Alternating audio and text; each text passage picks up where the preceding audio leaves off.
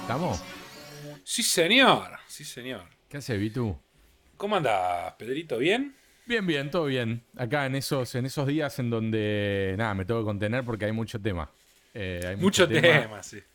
y Sí, sí, en el, en el pre-show estuvimos calentando motores y arrancábamos. Si nos soltaban, arrancábamos, sí, sí. de hecho. Por eso puse grabar rápido ahí de coté eh, y salió, salió nomás. Eh, Este- Bien, bien, yo bien, eh, acá tomando unos mates en mi Death Star. eh, Muy bien ahí.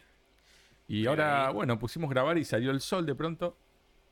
Estaba sí, un día verdad, verdad. ventoso mal. Sí, me agarró un toque de frío, así que prendí un caloventor, así que siempre a los 10 minutos me da calor y lo apago. Claro. Pero es como un buen soporte. Sábado 17 de julio. Estamos grabando el capítulo 16, si no me equivoco. El Sweet 16, sí señor. Tremendo, ya 16 episodios de Ya, ya cumplió, hizo el 15 y ahora Claro. si estamos si estamos en Norteamérica, Sweet 16, ¿no? Ahora se va, se va a Disney con las amigas. Se va a Disney con las amigas, tremendo.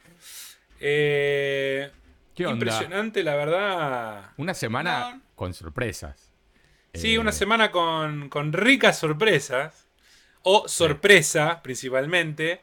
Me gustó aparte la, estratégicamente cómo sucedió todo. Sí, Pero bueno, lo dejamos quizás para la, la parte en la que charlemos de estas novedades. sí. Eh, el que está viendo y le gustan los jueguitos ya se imaginará de qué hablamos, ¿no? Así es. Eh, hay, hubo una sola noticia esta semana destacable eh, que, que yo creo que vamos a seguir hablando al respecto por los meses que se, que se vienen también. Sí, de acá a fin de año seguro. Eh, bueno, ¿qué onda? Eh, ¿Qué estuviste viciando? Empecemos con la clásica. ¿Qué estuviste viciando desde el sábado o domingo pasado a hoy? No tanto, como siempre vengo eh, jugando en el stream, mucho Fortnite, como vengo diciendo siempre. La novedad de esta semana fue en mi, en mi día, los jueves de retro, jugué el Dungeons and Dragons Shadow over Mistara. Tremendo Ah, nombre, te- ¿no? El título te, te destroy. Acá Te tengo mal. imágenes de tu stream. Ahí está, estoy con, con Hernán, con Erno Tanque, que es el que trae la propuesta siempre, que es eh, muy conocedor de la era arcade, la era este, de, de juegos los- retro. De los fichines eh, posta, Este, sí, sí, sí, sí, sí. Y la verdad, ni lo, ni lo tenía, ¿eh? O sea, había visto alguno de los sprites, por ahí algún personaje alguna vez, pero no, Que es un no beat lo 'em up. tenía. Es un beat'em up, pero con una vuelta de tuerca. Ya empezás a tener como un menú Apa, eh, en el cual elegís ítems, así en vivo, en tiempo real. Eh, Revolucionario para, para esa época. Sí, más para un arcade, ¿no? Que Claro. vos me imaginás, le metés ficha. Súper, súper comedor de ficha.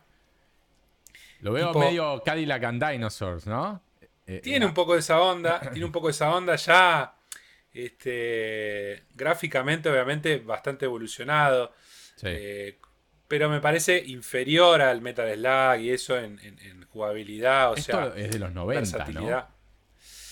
Y O- yo creo que fines, yo creo que fines, fines, Sí. fines. No recuerdo exactamente el año, pero la otra vez me sorprendí que el Metal Slug 3 era del 99, por ejemplo. Mm. Eh, así que esto debe andar por ahí, ya te digo, a ver, lo, lo voy a googlear. eh, Sí, por, por, el, por las animaciones, ¿viste? Se nota que, que está más evolucionado. Claro. Sí, sí, lo llamativo es que, eh, según lo que me decía Ernotanque, es el último juego de arcade o algo así que hizo, no sé si lo hizo Capcom, el último que hizo Capcom o algo así, él me decía, era como una cosa llamativa, que le pidieron a los japoneses hacerlo directamente de Dungeons and Dragons, ¿no? Veo que despliega Eh, un menú sobre el jugador. ¿Qué, qué elegís? ¿El di- ¿Diferentes armas?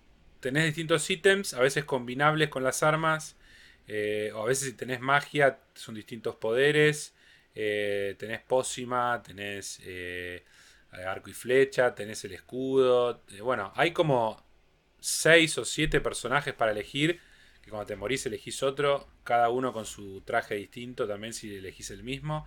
Pero la verdad que esa variedad está muy buena, le da, le da una vuelta de tuerca al juego.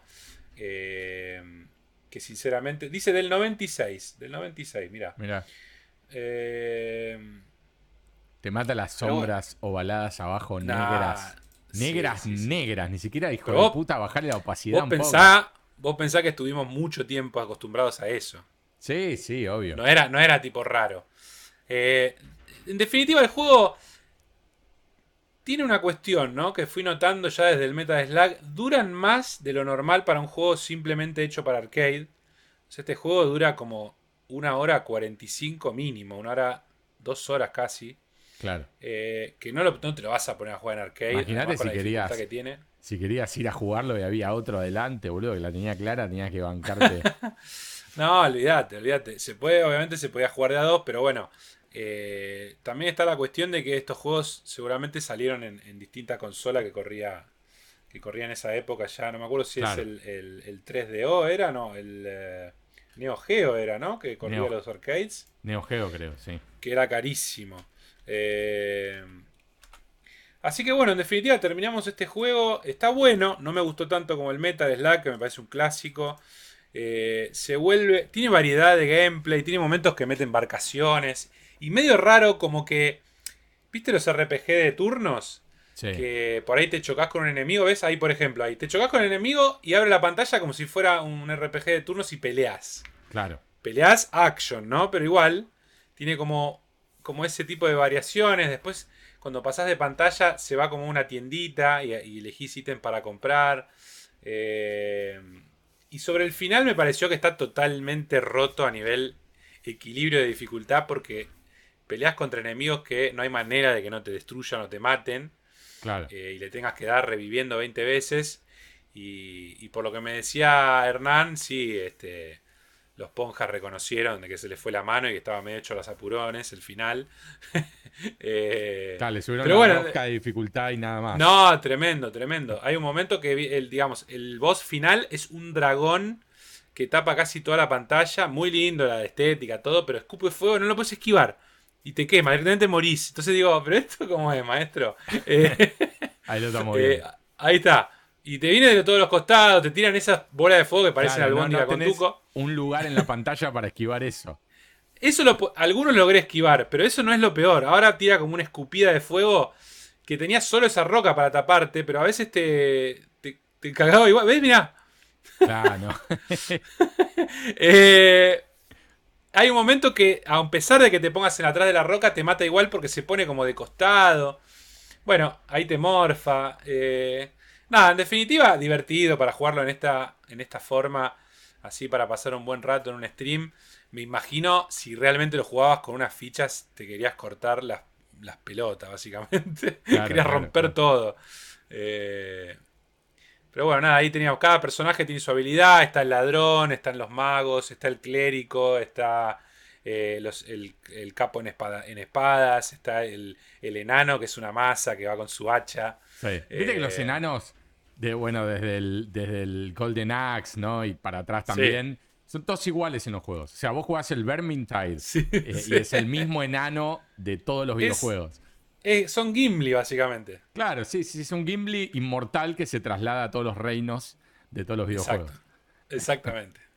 Eh, bueno, Pero bueno, bien. esto, eso es lo que jugué básicamente como para destacar. Eh, eh, retomé un poco el Unto the End, pero lo voy a dejar para, para cuando lo termine, así lo comento bien. Ok. Eh, pero sigue gustándome, básicamente.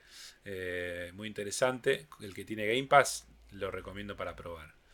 Very well. Eh, bueno, y, y le estuviste metiendo a, a Coso, ¿cómo es? ¿Al Fortnite o no? ¿Algo Sí, nuevo sí, en el sí. Fortnite? No, no, por el momento sigo este, mejorando de nivel. eh, obviamente las partidas se dan con distinta naturaleza dependiendo con quién juegues. Claro. Eh, el mapa tiene lugares que no visité, entonces como que te encontrás con cosas que te pueden sorprender. O a veces tuiquean durante la campaña, eh, durante la, la temporada, tuiquean las armas o ponen otras que no estaban. Entonces me encontré, por ejemplo, un cubo medio alienígena que lo tirás y genera como un rectángulo gigante, como si fuera eh, una- no un portal, sino que copás una zona de un cubo gigante que te metes ahí y es como que la física cambia, digamos. Pegas unos saltos y vas flotando despacito. Ah, ok. Eh, tiene como esas cosas. Ahora metieron a Space Jam, ¿no? Con el estreno de la película. a. Sí, metieron al King, eh, que para mí obviamente el King es Michael Jordan, pero bueno, eh, es LeBron James. Eh, la verdad no lo, vi, no vi ni siquiera cuánto te quieren cobrar por el skin, ni, qué, ni qué onda, pero, pero sí, eso es lo que ocurrió esta semana y está la versión obviamente tuneada con el look Fortnite, bla bla, y la versión de la película, que es el trajecito que dice Space Jam. Claro. Bueno, muy bueno. el Dungeons and Dragons, eh, que obviamente me imagino, bueno, sale de la mitología, ¿no? De, también de Dungeons and Dragons. Sí, sí. Todos los monstruos y eso son de ese estilo, de, del juego, digamos. Claro.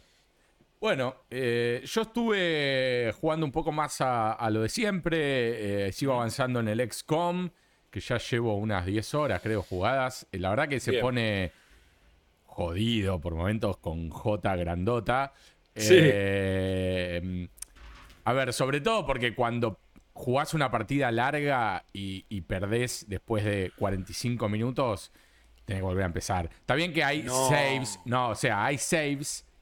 El tema es que vos podés salvar en el medio de la partida, pero eh, obviamente que lo que pasa siempre, ¿no? O sea, si vos salvaste en un punto en donde ya estás medio golpeado en adelante, bueno, medio que no te conviene seguir de ese punto, porque es muy difícil, ¿entender? Eh, repuntarla encima con los soldados, dos muertos, uno con la energía en, el orto.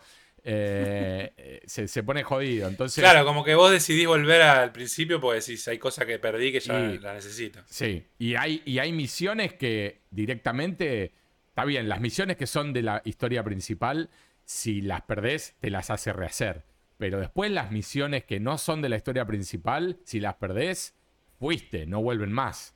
Eh, nada, es bastante punishing, eh, pero nada, me, gusta todo el tema. Eso te, iba, eso te iba a preguntar, porque vos me decías que te castiga un poco, ¿no? Si volvés para atrás, y re, recargas no, la save. No, terminé identificando de qué manera decían que no te conviene eh, usarlos, hacer un load y usar la partida. No, no terminé dándome cuenta cuál es el problema de hacer eso, la verdad. Pero, eh, y respecto a, los eh, a la permadeath, cuando vos me decís perdí la, misión, ¿moriste? Eh, si, si vos estás haciendo una misión de la historia que tiene un personaje que es importante en el, en el field of battle, digamos, si se te muere ese personaje, perdiste, perdiste la misión. Ahora, todos los demás personajes que son, digamos, desechables, si se te mueren, es permadeath. lo que tenés que hacer es ir a un sector de tu base y reclutar usando guita, reclutar más gente. Y medio que la cagada que tiene perder esa gente es que el niveleo que vos le hiciste, el leveleo que le hiciste, lo perdiste. O sea, si vos a un soldado. Claro, claro, entiendo. Lo llevaste a dos, tres misiones y lo leveleaste, le cambiaste los ítems y demás, y se te murió, fuiste. Tenés que volver a empezar con uno que está con el level más abajo, ¿entendés? Pero en lo que me describías recién, vos decís, estoy en una misión, voy 45 minutos y pierdo. Sí. Eh, si vos decís que el personaje principal que muere. Tenés que volver a eh, un load que hiciste, o un save, perdón, que hiciste, o tenés que volver a empezar de cero la misión. Es como que se reinicia la misión y está todo de cero, eh, con el personaje, por supuesto, vivo y demás. Ah, no, no es que perdiste ese personaje. No, no, no, no. El, los personajes que no pueden morir porque la historia lo demanda, no se pierden hasta que la historia lo diga, digamos. Ah, ok. Yo pensé que era random, el chabón que vos empezaste lo, ibas mejorando y después si muere, muere y tenés que empezar con otro personaje de cero, digamos. Es que es así como vos decís, salvo, como decía, las misiones en donde te meten a un personaje, eh, ponele como que te diga... Eh, ah, anda con, Claro, anda con esta mina que es la hija de, de, este otro que está en la historia. ¿Entendés? Entonces, eh, si esa mina se te muere en esa misión, ahí sí tenés que reiniciar. Porque esa mina no se puede morir en esa misión, ¿entendés? Claro. Pero después todos los demás soldados. Tu personaje sí. cagaste. Claro, sí. Porque en realidad el personaje que vos manejás es el comandante que opera la misión. Entonces. ah, no vas siempre, como no se pone en riesgo. No, no, vos no vas. O sea, ah, vos lo que haces es mandar. Es un genio, es un político. Lo que, claro. Eh, lo, que yo entiendo es que mandás órdenes desde tipo el, comando. Eh, le vas mandando órdenes desde la nave donde están los tipos. Y, Hola. Eh, Discúlpame. Sí, mira, eh, pará, sí, pará que me están trayendo un poco de, de caviar y cosas ricas para comer. Eh, vos que estás ahí en el campo de batalla, ¿viste dónde están todos los ovnis que están tiroteando y hay fuego y lava? Bueno, ahí metete, dale. Claro. Sí, es una buena idea, sí, sí, sí, sí. Re cómodo el chabón, sí, ¿viste? sí, su- Más mayonesa. su cuartel. Gracias. Más. Eh, sí, bueno, básicamente es eso, porque eh, eh, creo que te dice Commander, creo que te dicen, y, y- y miran a cámara cuando hablan en, la- en las cinemáticas. eh, Claro. Y cuando Te miran al- fijo.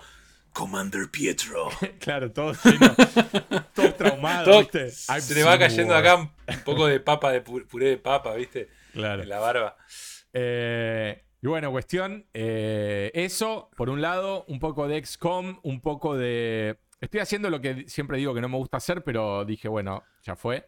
Eh, estoy haciendo un popurrí, estoy metiendo un poco de XCOM, estoy metiendo un poco de eh, Breakpoint. Volví al Red Dead Online después de varios meses de descanso y la verdad que siempre para mí es... Es un placer, eh, es una cosa que siento que la voy a jugar por años y años por venir también. Eh, Y creo que es la, es la idea de Rockstar, ¿no? También. sí. Una, una nota que quiero hacer aparte, eh, justo que mencionaste el Breakpoint, hay una oferta ahora en PSN del 75% en muchos juegos, y uno de ellos es el Breakpoint, que está creo que 15 eh, dólares. Para el que le interese y está escuchando, Bueno, eh, vaya, vaya, vaya a Sí. chismear qué juegos están por ahí. es un juego que hay que comprarlo en oferta sin dudas, eh, pero que es un juego que también a la vez eh, es un golazo, sobre todo si lo, si lo compras en una oferta, porque te- son muchísimas horas de, de juego, sobre todo si compras la versión polenta, ¿no? La que trae todos los DLC y demás. Eh, Hay mucho, mucho Sí, para no- hacer. No vi cuál era, pero puede ser que sea esa que vos describís, ¿eh? Porque si Sí, no, seguro. No, no tiene sentido la otra ya, ¿no? Sí, tal cual. Seguro que es esa. Eh, y bueno, volví al Red Dead que, que largó un nuevo update. Como muchos de ustedes saben, el Red Dead Online no, no tiene el amor de contenido que tiene el GTA, por supuesto.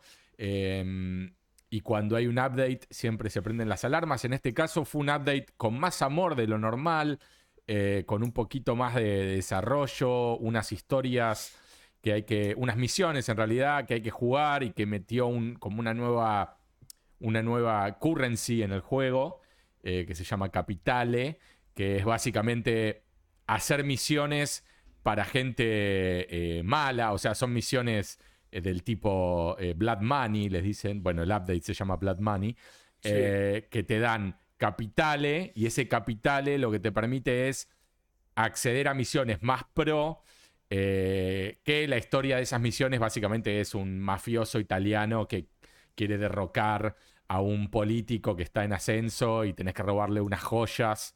Eh, entonces tenés que hacer un atraco a un tren y tenés que hacer diferentes cosas eh, para robar las joyas. Eh, son misiones que como en todas las, las que hubo en el Red Dead Online, las podés rejugar en diferentes dificultades y así obtener mayores recompensas. Sí, sí. Yo soy de jugarlas una sola vez, honestamente. A lo sumo las juego dos veces. Eh, pero está bueno, es algo nuevo. está bueno. Pero como vos, eh, eh, digamos que las, las terminaste las misiones. Sí, en realidad las todavía no, que- porque hay bastantes. Ponele- No, no, pero vamos a suponer, que Sí. como para entender la mecánica, es ¿los podés hacer infinitas veces? Sí, O sea, la verdad que o- creo que sí, ¿eh? porque el update que hubo hace bastante ya, veo que sigue estando disponible. Eh, Pero digamos, es como un status quo nuevo en el servidor, o sea, vamos a decir, a partir de ahora está esas modalidades para hacer atracos y cosas, o es específicamente una misión que haces y cuando terminó ya está. no, es, no, no está, está introducida en el mundo online, pero cuando vos vas a hacerla, es, eh, digamos, dicho en criollo, pareciera como que te sacan del server en el que estabas y te vuelven a tirar en el mundo abierto, pero en el mundo abierto de esa misión. O sea, vos si querés te podés ir a la otra punta del mapa en el, en el momento que estás haciendo esa misión. Pero, vos con tus amigos podrías entrar a esa, Sí, digamos. eh, vos podés hacerla solo o con tu grupo Posey, eh, que se, se le dice como al gang. Eh, Vos la podés hacer solo o con tus amigos. Pero lo que creo que ocurre es que vos cuando la estás haciendo, estás haciendo la voz en un server privado y no es que te cruzás con otro, con Bitu, que la está haciendo con sus amigos, porque Claro. no podrían los dos atracar el mismo tren. No, no, no, no, está claro. Eh, por eso es que eh, hace un tiempo en, algún temate yo decía, no veo posible que se pueda hacer atracos a bancos y demás cuando, o sea, en el, en el mundo abierto, eh, en el server donde están todas las demás personas, porque si no estamos todos atracando el mismo banco, ¿cómo mierdas es? No, para mí, para mí la, la única manera de que eso forme parte de la realidad del juego, que yo supongo que debe ser la idea en algún momento, que haya ese tipo de opciones random, que su dificultad sea realmente fuerte, digamos, que tenga consecuencias, ¿no? Si no te sale. Entonces a la larga es como que tiene que ser algo muy bien planeado y algo muy bien preparado que por ahí te lleva horas y que, a la todo vez- el mundo se va... Que a la vez debería ponerte a competir con otra gang de otra gente real, digamos, eh, Claro. que te puede cagar los planes porque están haciendo lo mismo que vos. Eh, Sí, o mismo de decir, hay, hay, hay un, no sé, mientras vos estás jugando, te dice, hay cinco posies que están planeando lo mismo que vos y tratando de robar. Para que vos seas la que se adjudica la chance para ganar, tenés que planear Puede muy ser, bien, no sí. sé, vamos a suponer. O sea, Eh, digamos, tendría que tener un sistema de que no sea tipo, entro al banco y robo nada más. Claro. Lo que tiene esto es un cooldown, o sea, vos haces la misión y no la puedes rehacer inmediatamente. No sé Ah, cuánto es el cooldown, pero, pero tiene un cooldown. Eh, pero sí, lo que decís puede ser, ojalá estén los planes del Red Dead Redemption 3 o el GTA 6, eh, algo, algo de ese nivel. Bueno, el GTA V tiene su planeamiento para robos y eso con, con equipo, con equipo, que decís, bueno, este es el especialista de armas, este es el de- especialista en manejo. Claro, pero no sé qué pasa si alguien más, o sea, si alguien más puede estar No robando sé en el online, ¿eh? la No sé misma- en el claro. online cómo es. No, yo digo el online. No, no creo que, que- que el- que lo tengan resuelto porque digo, también lo pudieron haber puesto en el, el Red Dead. Sí, o se hacen esperar, ¿viste? Claro. Porque también... eh, Sí, sí, también. A ver, igualmente, más allá de, de que hay mucha gente. Yo ya llevo 115 horas de juego en el Red Dead Online, solo en el online, ¿no? Eh, sin Sí, contar yo- la historia. El otro día, por ejemplo, vi que anunciaban este y los comentarios era todo pegándole, es un desastre, es un embole. Lo que pasa, eh, en realidad, a ver, la, comu- la comunidad. Hay, hay como dos partes, ¿no? Para mí, de- o tres de comunidad en el Red Dead. Eh, Sí. Una son los eh, más fans, si querés, quizás un poco más como yo, que medio que ya somos felices entrando y cabalgando. Sí. Fin. Sí, ya sos feliz. Yo soy feliz. Hago un montón de cosas, pero con eso ya soy feliz. Eh, Claro. Después tenés o cazando, ¿viste? O, como digo siempre, yo suel, no uso nunca el, el fast travel, por un lado, porque me gusta ir de punto A a punto B. Eh, no, no suelo correr mucho, me gusta ir caminando, tranqui. Lo juego muy, muy realista eh, cuando, Sí. eh, cuando, Sí, cuando igual me yo pongo a creo- jugar. Yo creo que la gente que lo critica y que dice es aburrido y lento es la gente que no le gustaba, como a mí, abrir cada cajoncito, ¿no? Claro, puede ser. Lo que pasa es que también hay mucha gente que viene del GTA y, hace mucha comparación, ¿no? Del amor que le dan a uno y a otro. Y cada vez que Rockstar pone algo de, de- del Red Dead, eh, saltan todos a... Vos, vos lees comentarios y cada cinco comentarios del, del Red Dead, eh, cuatro son del GTA, ¿viste? Que vos decís que tiene que ver. Igual- O sea, Igual hay una cuestión, o sea, y esto ya lo hemos comentado en los temate previos. eh, el GTA Online tardó años en despegar, ¿eh? Sí, sí, sí, tal cual. O sea, al principio se lo llamaba un fracaso. Sí. Y ahora no para de imprimir dinero y hacer que el Rockstar, que GTA V esté siempre en el top 10 de más vendidos. Sí. Entonces, Yo entonces hay que ver fe. si Rockstar tiene ganas de meterle tanta ficha, ¿no? Esa es la pregunta, más que si realmente en algún momento va, va a, a aprender vuelo. A ver, la temática también es cierto que no es tan... ¿Qué palabra puedo utilizar? No es tan absoluta, podemos decir, no es tan masiva. Es más, es más de nicho, porque sos un cowboy, no es que sos un chabón en la ciudad Sí, y vas sí, a robar. Me cual. parece más universal eso. A partir de ahí, Rockstar debe saber que tiene una chance más pequeña de sacarle plata o de tener gente. Yo creo que GTA Online debe haber millones y millones de personas por mes jugando, ¿no? No sé, el Red Dead, aunque tuviera todos los chiches, por más que fuera increíblemente hecho y todo, es como que la temática ya tiene un filtro, me parece. Sí, estoy de acuerdo. Eh, a ver, la cuestión es la siguiente también. El- como decís vos, primero que el GTA llevó. Yo recuerdo cuando lo, lo probé, cuando todavía ni siquiera había avanzado mucho en la historia. Eh, porque GTA V creo que lo empecé. ¿En qué consola? ¿Qué consola lo pude haber empezado? Play, Play 3. Play 3, sí, es muy probable que lo haya empezado en la Play 3. Eh, bueno, no sé si después lo, lo, retomé en Play 4, no sé. Cuestión, eh, cuando probé el online, era mucho más flojo de lo que es hoy el Red Dead. Eh, bueno, recordemos que, lo, que, ya había en el, en el GTA 4 había online. No era lo que es hoy. Claro. Pero en el sí, no, pero ese ni lo probé directamente. En el de Nico Bellic, yo lo probé en Play 3 el primer día que me compré la Play 3. Es más, eh, recuerdo que fui con Hernán casualmente, el chico con el que con el que juego las noches retro, y nos llevaste vos, si mal no recuerdo, a buscarlas. No sé si, recordás. Eh, ¿Era lo de Mapache? No, no era lo de Mapache, era otro lugar, un chabón en el centro y fuimos a buscar las dos Play 3, eran las de 20, 20 gigas, eran, había una de 20 gigas, 20 gigas te mata. o 60 gigas, una cosa así. Era la de no sé si la de Metal Gear no era, era la previa al Metal Gear 4, me parece.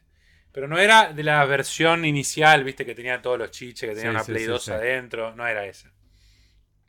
Y yo había precomprado el GTA 4. Y esa noche que bueno, fui yo a mi casa y él a su casa y estaban nuestros amigos de la escuela, eh, con él fui a la escuela, eh, y la idea era, bueno, vamos a conectarnos al GTA Online, era toda una novedad desde nuestras casas, y jugamos un rato, ponerle, no sé si lo volví a tocar el online, así te digo. Eh, era tipo, me, meto en el sub, era como, eh, Ni recuerdo que, que Bellic tenía online. ¿Pero qué era? ¿Tipo tenías la ciudad a disposición y te cruzabas con gente, así como el, como el 5? Creo que era más limitado. Estaba la ciudad a disposición, si mal no recuerdo, pero no era como. A ver, porque en realidad en el 5 van por todo, vamos decirle, y empiezan a, tratar de entender de qué la va, porque tampoco existían estos juegos ongoing, no es que había Fortnite, no había nada. Claro. Eh, fue como, bueno, es un online, puedes entrar, ves con algún amigo. Eh, pero sí, yo me acuerdo ponerle. Yo me subía a un auto con él, él disparaba y le, no sé, había otras personas, pero era más, limitado, no tenía estas, estas misiones, no, no, recuerdo ahora la verdad si podías ni siquiera tener un departamento. Ahora creo que es tipo una cosa súper de, cualquier cosa. Ahora anunciaron uno que es tipo rápido y furioso para tunear autos. Sí. Eh, sí, más allá también del mundo de, servers eh, de de coso, ¿no? De esto, ay, no me sale la palabra. Que, que, que Ser versátil. Que, que, interpretan personajes, no me sale lo que jugaba el Kun Agüero. No me el roleplaying. El roleplaying, ahí está. Eh, también hay un mundo ahí gigante. Eh, sí, a ver, en el GT, en el Red Dead no es que no se pudiera jugar como roleplay. Tiene que ser de cowboy, no es que vas a decir a, partir de ahora soy. No, pero te podés poner a eh, ponerle a decir, bueno, soy un policía, ponele. Eh, entonces, si veo gente haciendo eh, cosas que no van o, no sé, haciendo bardo, porque hay lugares en el Red Dead en donde está un poco más hostil la zona. En general nadie te jode, pero eh, hay zonas donde está hostil y si vas, sabes que te puedes cruzar con algún forro que te pega un shotgunazo en la jeta. Sí, sí, sí. entonces vos por ahí decís, bueno, me voy a encargar de hacerme el policía en esta zona eh, y me quedo en esta zona y patrullo y hablo y les digo, bueno, no, acá no se puede, ¿viste? Lo vi, lo vi en YouTube, todo es divertidísimo. Después también hay grupos, gangs gigantescas de cientos de personas alrededor del mundo, eh, en donde también tienen su vestimenta y todos respetan la vestimenta y, se juntan y tienen al, tipo, al líder que... Eh, tomó prestada una casa que por el juego no te deja tener casa, pero tomaron prestado un lugar y el chabón eh, es como el, mayor, ponele, y tiene guardia de seguridad en la puerta y son personas, ¿entendés? son personas que tienen su personaje ahí parado. Eh, te destruye mal. Eso lo tenés, pero no lo tenés eh, oficialmente. Es como que lo tenés que, bueno, inventar vos y jugar vos, ¿no? Claro. Pero igual, el juego... no, sé, cómo es la sin de los mods en ese juego. No sé, la verdad, no sé.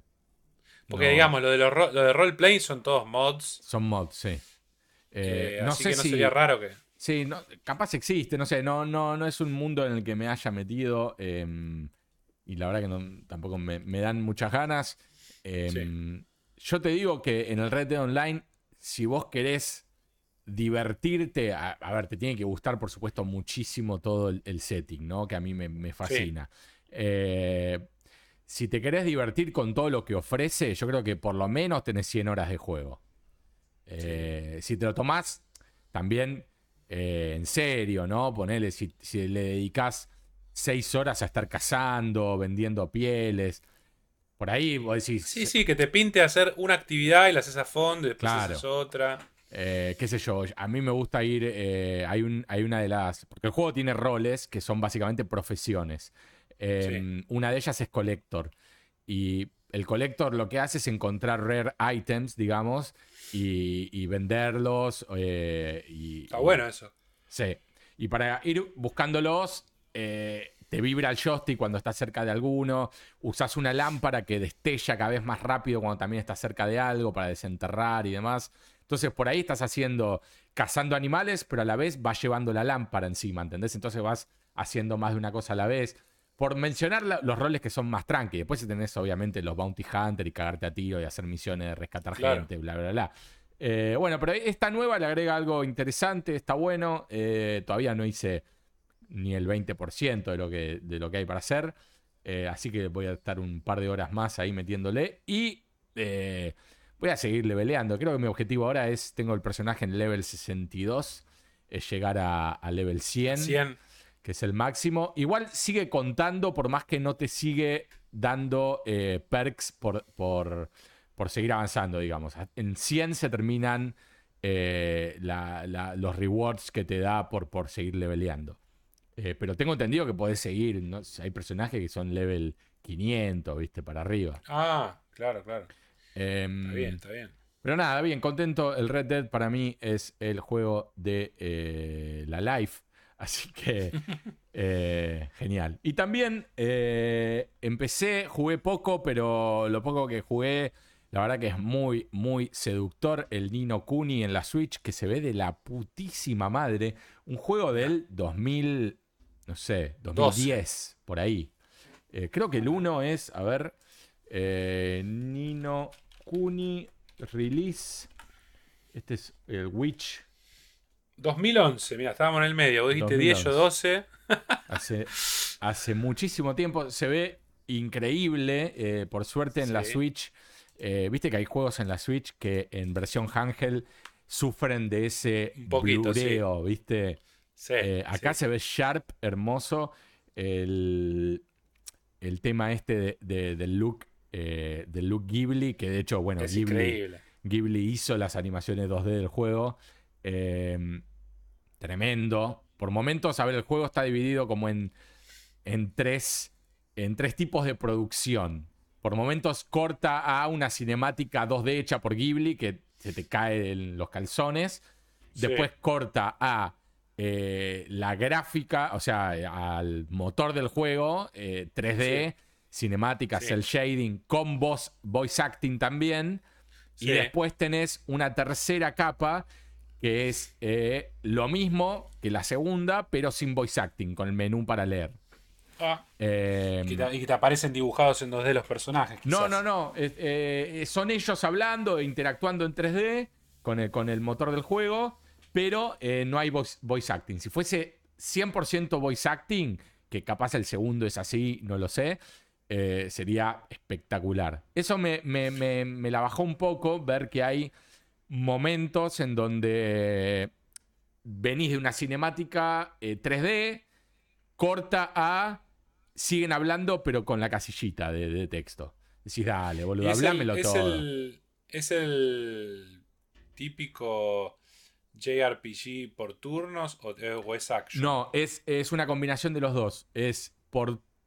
A ver, en realidad no es por turnos porque vos. O sí. En realidad, sí es por turno porque vos, por ejemplo, si hay un personaje en el mapa y vos te acercás primero a él, o sea, lo esniqueás vos antes de que él te venga, el primer turno de golpeo o de lo que vos quieras hacer es de la persona que eh, se acercó primero a la batalla.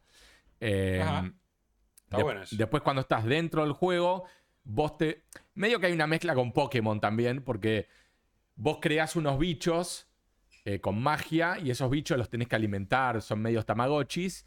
eh, lo ten- les tenés que dar de comer, lo tenés que levelear y demás, y vos elegís si largar a esos bichos a la batalla o batallar vos. Y lo podés cambiar en tiempo real en el momento que quieras, y te podés mover en la batalla. eh, esquivando incluso los golpes en tiempo real, no usando defensa, digamos. Ah, Eh, está. Pero vos, ponele, por ahí te enfrentás con un bicho muy grande y no podés esquivarle el, el- el ataque porque te tira, ponele, un super Hadouken eh, y vos te tenés que sí o sí usar, elegir defensa, usar, ¿viste? Eh, Sí, sí, sí. Pero después hay personajes chiquitos en donde te movés.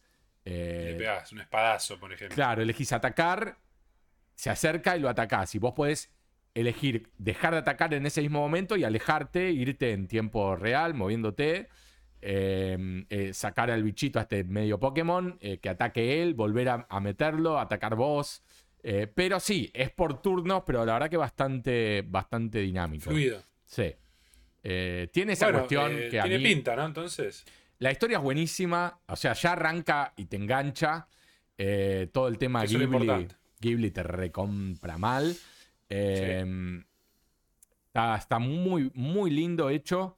Eh, obviamente tiene la, la- la ponjeada, o sea, es limitado el juego. O sea, le- lo que O es- sea, lo- pero es un poco de que po- porque es del 2011 sigue teniendo es un poco tosco al hoy o es- porque imagino que no le deben hab- haber hecho ningún tweak.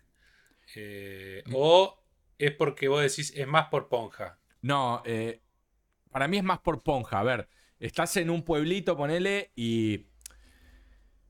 La, la limit- a ver, tenés una side quest para hacer de tipo una mina que te dice perdí mi arito, tengo que encontrar mi arito, entonces vas buscando el arito de la mina en diferentes tipo pots que hay en, en el lugar. Sí. Eh, y, a ver, eh, es limitado en cuanto a los lugares donde te podés mover. Son. Es, la ciudad es. No sé, boludo, es, un- es una, una dona, ¿entendés? O sea, es Sí, sí, sí, limitado. Después, si salís al mundo, que es como irte al wild en el Pokémon, ponele, eh, estás como con un mapa bien amplio del lugar donde estás, donde ves ese, ese pueblito donde acababas de salir y demás. Tu personaje tiene un tamaño incoherente en cuanto al, al- en cuanto al mapa y a las cosas. Está más grande de lo que debería estar y te mueves por todo un área eh, en donde están estos bichitos, estos enemigos desperdigados y los podés tratar de esquivar o esto que no me cabe a mí mucho de este mundo japonés, que es esa de, de que hay un personaje acá y estás caminando y, y- y te ven y te vienen a atacar y bueno, y cuando te vienen a atacar entras en, este, en esta área de combate en donde peleas Sí. con... Que me rompe un poco los huevos, me gustaría que sea un poco más... Más en el lugar. Como- es Claro. como lo que te mostré recién del de Dungeons and Dragons cuando estaba en la Exacto, cuando estaba en la balsa. Flotando. Sí, en la balsa. Eh, es exactamente eso. Eh, que decís, "Bueno, dale, boludo, un poco, más, un poco más coherente, un poco más dinámico esto.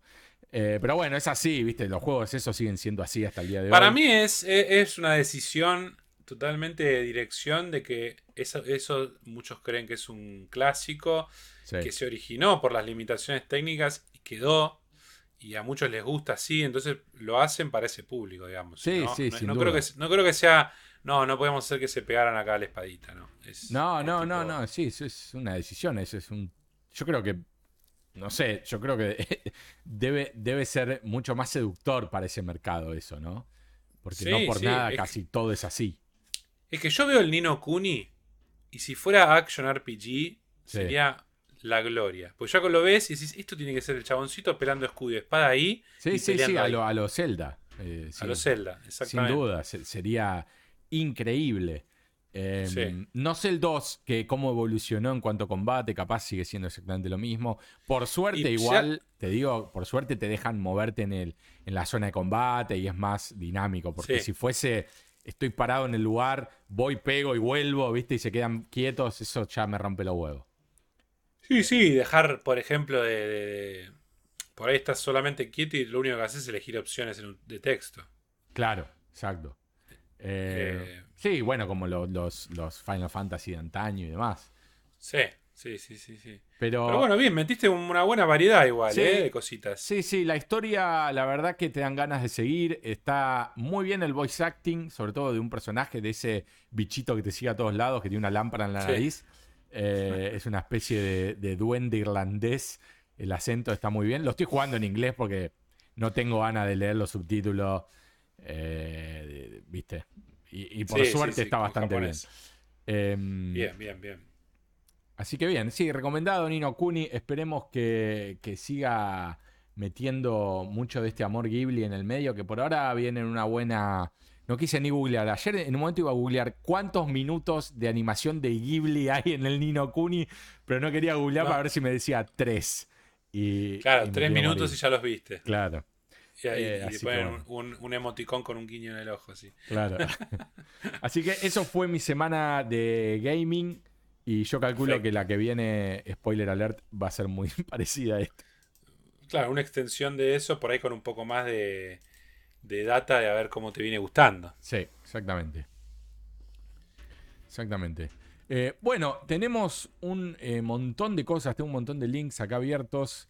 Em, no sé por cuál, si querés empezar por alguno en especial. Em, Sí, vemos eh, Hollywood Reporter, fue una, una dale, noticia lo tengo acá, ahí vamos. que hablaban de que Netflix está expandiéndose a los videojuegos con una nueva contratación de un ejecutivo que se llama Mike Verdu, trabajaba en Facebook y en Electro- Electronics Arts eh, para desarrollo de videojuegos. O sea, básicamente Netflix ya lo había medio jinteado porque había como unas, unas cuestiones, el mismo eh, Black Mirror era como un, un, eh, elige tu propia aventura, tuvo una especie de película así, ¿no? Sí, sí. Y también había como unos minijuegos infantiles, como que los controlabas con el control remoto. Como Sí. que siempre me parece estuvo en el tintero, pero ahora iría eh, como algo más serio, ¿no? Podríamos decir que Tenemos- Netflix está en un plan eh, malévolo de convertirnos en los gordos de Wally, ¿no? Sí, probablemente. Yo creo que yo creo que ya la pasan muy bien. Yo creo que ya están a la altura de que pueden hacer lo que quieran. Eh, pero siempre van a querer más, ¿no? Claro. Eh, sí, habría que ver cómo, cómo implementan esto. Me imagino eh, juegos, como decíamos, ¿no? Antes de empezar, eh, juego en la nube. Porque, o sea, juegos que están en, en, en un ser- en Sí. servidores de ellos, como si fuese una película más. Van a lanzar su propio joystick. eh, será compatible con todos los joysticks que hay. eh, bla, bla, bla. No sé cómo mierda sería. Claro, habría que ver en qué termina. A mí me parece que hoy en día todavía la gente prefiere descargar sus juegos, que ha demostrado con el éxito de Game Pass y que eh, PlayStation Now, desde que se convirtió en una plataforma en la que podías descargar los juegos, empezó a crecer también. O sea, claramente hay una preferencia ahí. Eh, No sería raro igual, ¿por qué no pensar que Netflix expanda su plataforma y que hasta puedas descargarte el, el juego, ¿no? Eh, no lo sé, la verdad. Yo creo que deben estar mirando lo que pasa alrededor y no son tontos, evidentemente. Así que eh, está bien. Después está Amazon Luna, si no me equivoco, es el, servicio de cloud gaming que está haciendo Amazon. Eh, quizás irán por ese mismo lado. Stadia eh, acaba de, también de, de anunciar algunas cosas que cambiaron, que no, no, no, no pude leer, así que no lo, no, lo, no lo comenté para charlar hoy. Pero algo pasó con Stadia en estos últimos días que parecería que lo- le tiran un poco de respiración boca a boca, ¿no? Eh, ¿No para ver estaba, si- ¿No estaba prácticamente muerto Stadia? El tema de Stadia siempre Pero fue la digo, decisión, ¿no? anunciado que este moría. No, no, no, no, ¿No? Lo que anunciaron es que cerraban su estudio de First Party. Ok. Habían hecho un estudio que estaba Jay Raymond, una de las creadoras de Assassin's Creed, que ahora está en Sony con un estudio nuevo. Sí. Eh, y ese estudio estuvo un año, ponerle un año y medio haciendo no sé qué juego y se lo cancelaron. Y bueno, cerró el estudio. Eh, pero a ver, Stadia para mí, creo que ya lo hablamos tantas veces, no es que fracasó porque no sirve o no funciona. Son el modelo comercial que seleccionaron lo que les pegó un tiro en su propio Sí, pie. sí, porque te hacían suscribirte y, demás, y además pagar los juegos después. Sí, sí, una cosa que no, no, no. Era como que la que no tenían ganas. Como que la suscripción era comprar la consola y después comprarte los juegos. Pero la suscripción Claro. era tipo pagar la consola mensualmente, forever. Sí, sí, sí. No, pero además, después no andaba tan bien en todos lados. eh, después había cosas que no cumplieron. eh, hay un montón de cosas detrás de escena que no, no se terminaron dando. Ahora, yo creo que Google tiene, si tiene plata, es una de las que más tiene plata, de hacer lo que quieran. Y si realmente creyeran en el proyecto, lo arreglan en tres minutos, ¿eh? Sí. O sea, lo game paseás. Ya con que digas, no, tenés 100 juegos, ti- 100 títulos itinerantes todos los meses, pagando, no sé, 5 dólares por mes, ya le complica las cosas a Game Pass, por ejemplo. Claro. o sea, eh, porque además, a ver, la cantidad de población mundial que hay y que cada vez hay más gente jugando y vos querés captar, ahí no sé las estadísticas exactamente, pero todos los años se- va agregando miles de millones de personas y hay gente que no, no se compra una consola, hay gente que no, no hace, digamos, No, lo no, mismo aparte. Stadia, claro, Stadia no necesitas el hardware. Eh, o sea, Stadia Claro, corre en los servidores de ellos y todo corre a- eh, por parte de ellos. Por eso, pero digamos, la facilidad de acceso es la clave. Entonces vos decís, se suponía que jugando desde un web browser, pero ahora también lo puedes hacer con eh, Xcloud, que ya está incluido en Ultimate de Game Pass, eh, y después puedes jugar en tu celular, puedes jugar... eh, Stadia estaba trabado a un modelo de Google de celular. Después dijeron que iban a salir en otros. Es como que todo fue así medio a los ponchazos, ¿viste? Claro. Si vos me decías, lo podés usar donde se te cante. La suscripción incluye todos estos juegos. Si querés, podés usarlo con un joystick el que vos quieras. Eh, o sea, hay cosas para hacer que pueden acelerar la adopción. Claro, claro. Eh, pero bueno, quizás estén a tiempo de, de reflotarlo o renombrarlo para que la gente no le haya tomado odio, pero eh, eh, digamos, no se va a ir a ningún lado. El cloud gaming va, va a ir expandiéndose cada vez más. Eh, pero a ver, es lógico que el Game Pass va a estar en los televisores. Microsoft tiene una, una, este, una sociedad comercial con Samsung eh, que hace que los celulares, por ejemplo, te los tiren como que son los ideales para jugar. Eh, pero a su vez también se prevé que va a estar la aplicación de Xbox en las televisores, Claro. si es que ya no está. Vos decís, imagínate eventualmente, abrís tu app desde tu propio televisor y por Bluetooth le pones el joystick y ya está. Claro. ¿Me entendés? Está bien que no. Eh, Xcloud hace poco le upgradearon el servidor, que era una Xbox One, la pasaron a una Xbox Series X, creo. Entonces dice que corren muchísimo mejor los juegos. Eh, potencialmente, viste que se dijo que los juegos en Xbox One, con la ayuda de la nube, podrías jugar juegos más nuevos, que son para Series X, pero a través de la nube, en Xbox One. Claro. Eh, o sea, hay, hay como planes de seguir expandiendo la nube, porque también hoy en día está bien, los juegas en el celular, etcétera, no tenés todo el catálogo, no tenés los juegos de última generación. Pero bueno, eso es de acá a 5 o 10 años va a ir para ese lado, me parece. Eh, va a estar la gente que, que quiere comprarse algo eh, específico para jugar y otra que lo va a hacer en lo que tiene.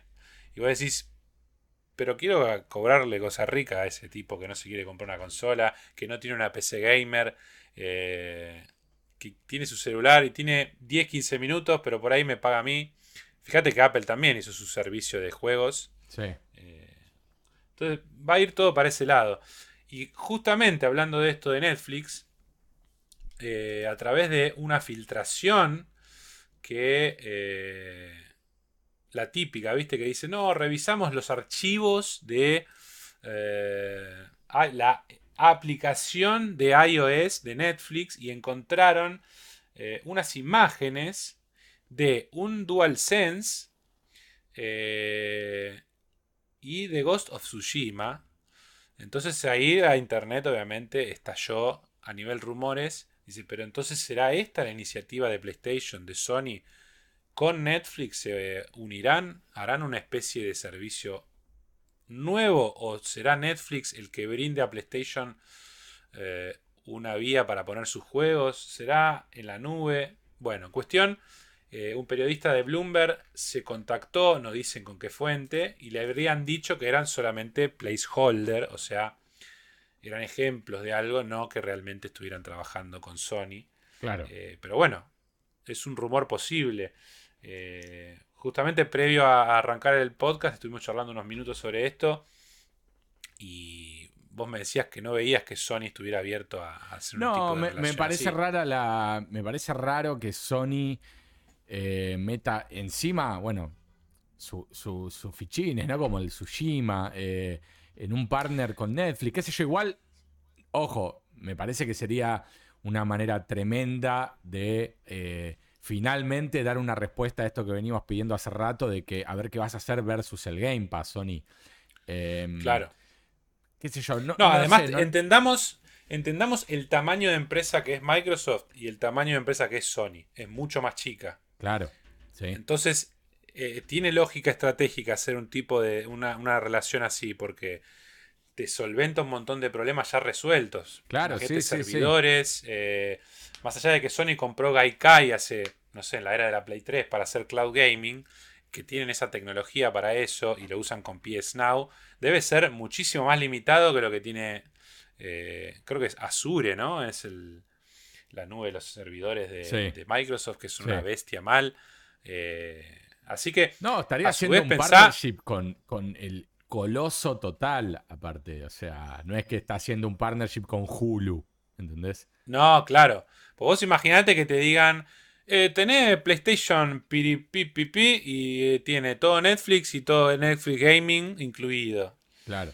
Eh, y tenés que pagar una sola fee. Claro. Eh, habría que ver, habría que ver, o sea, qué significa.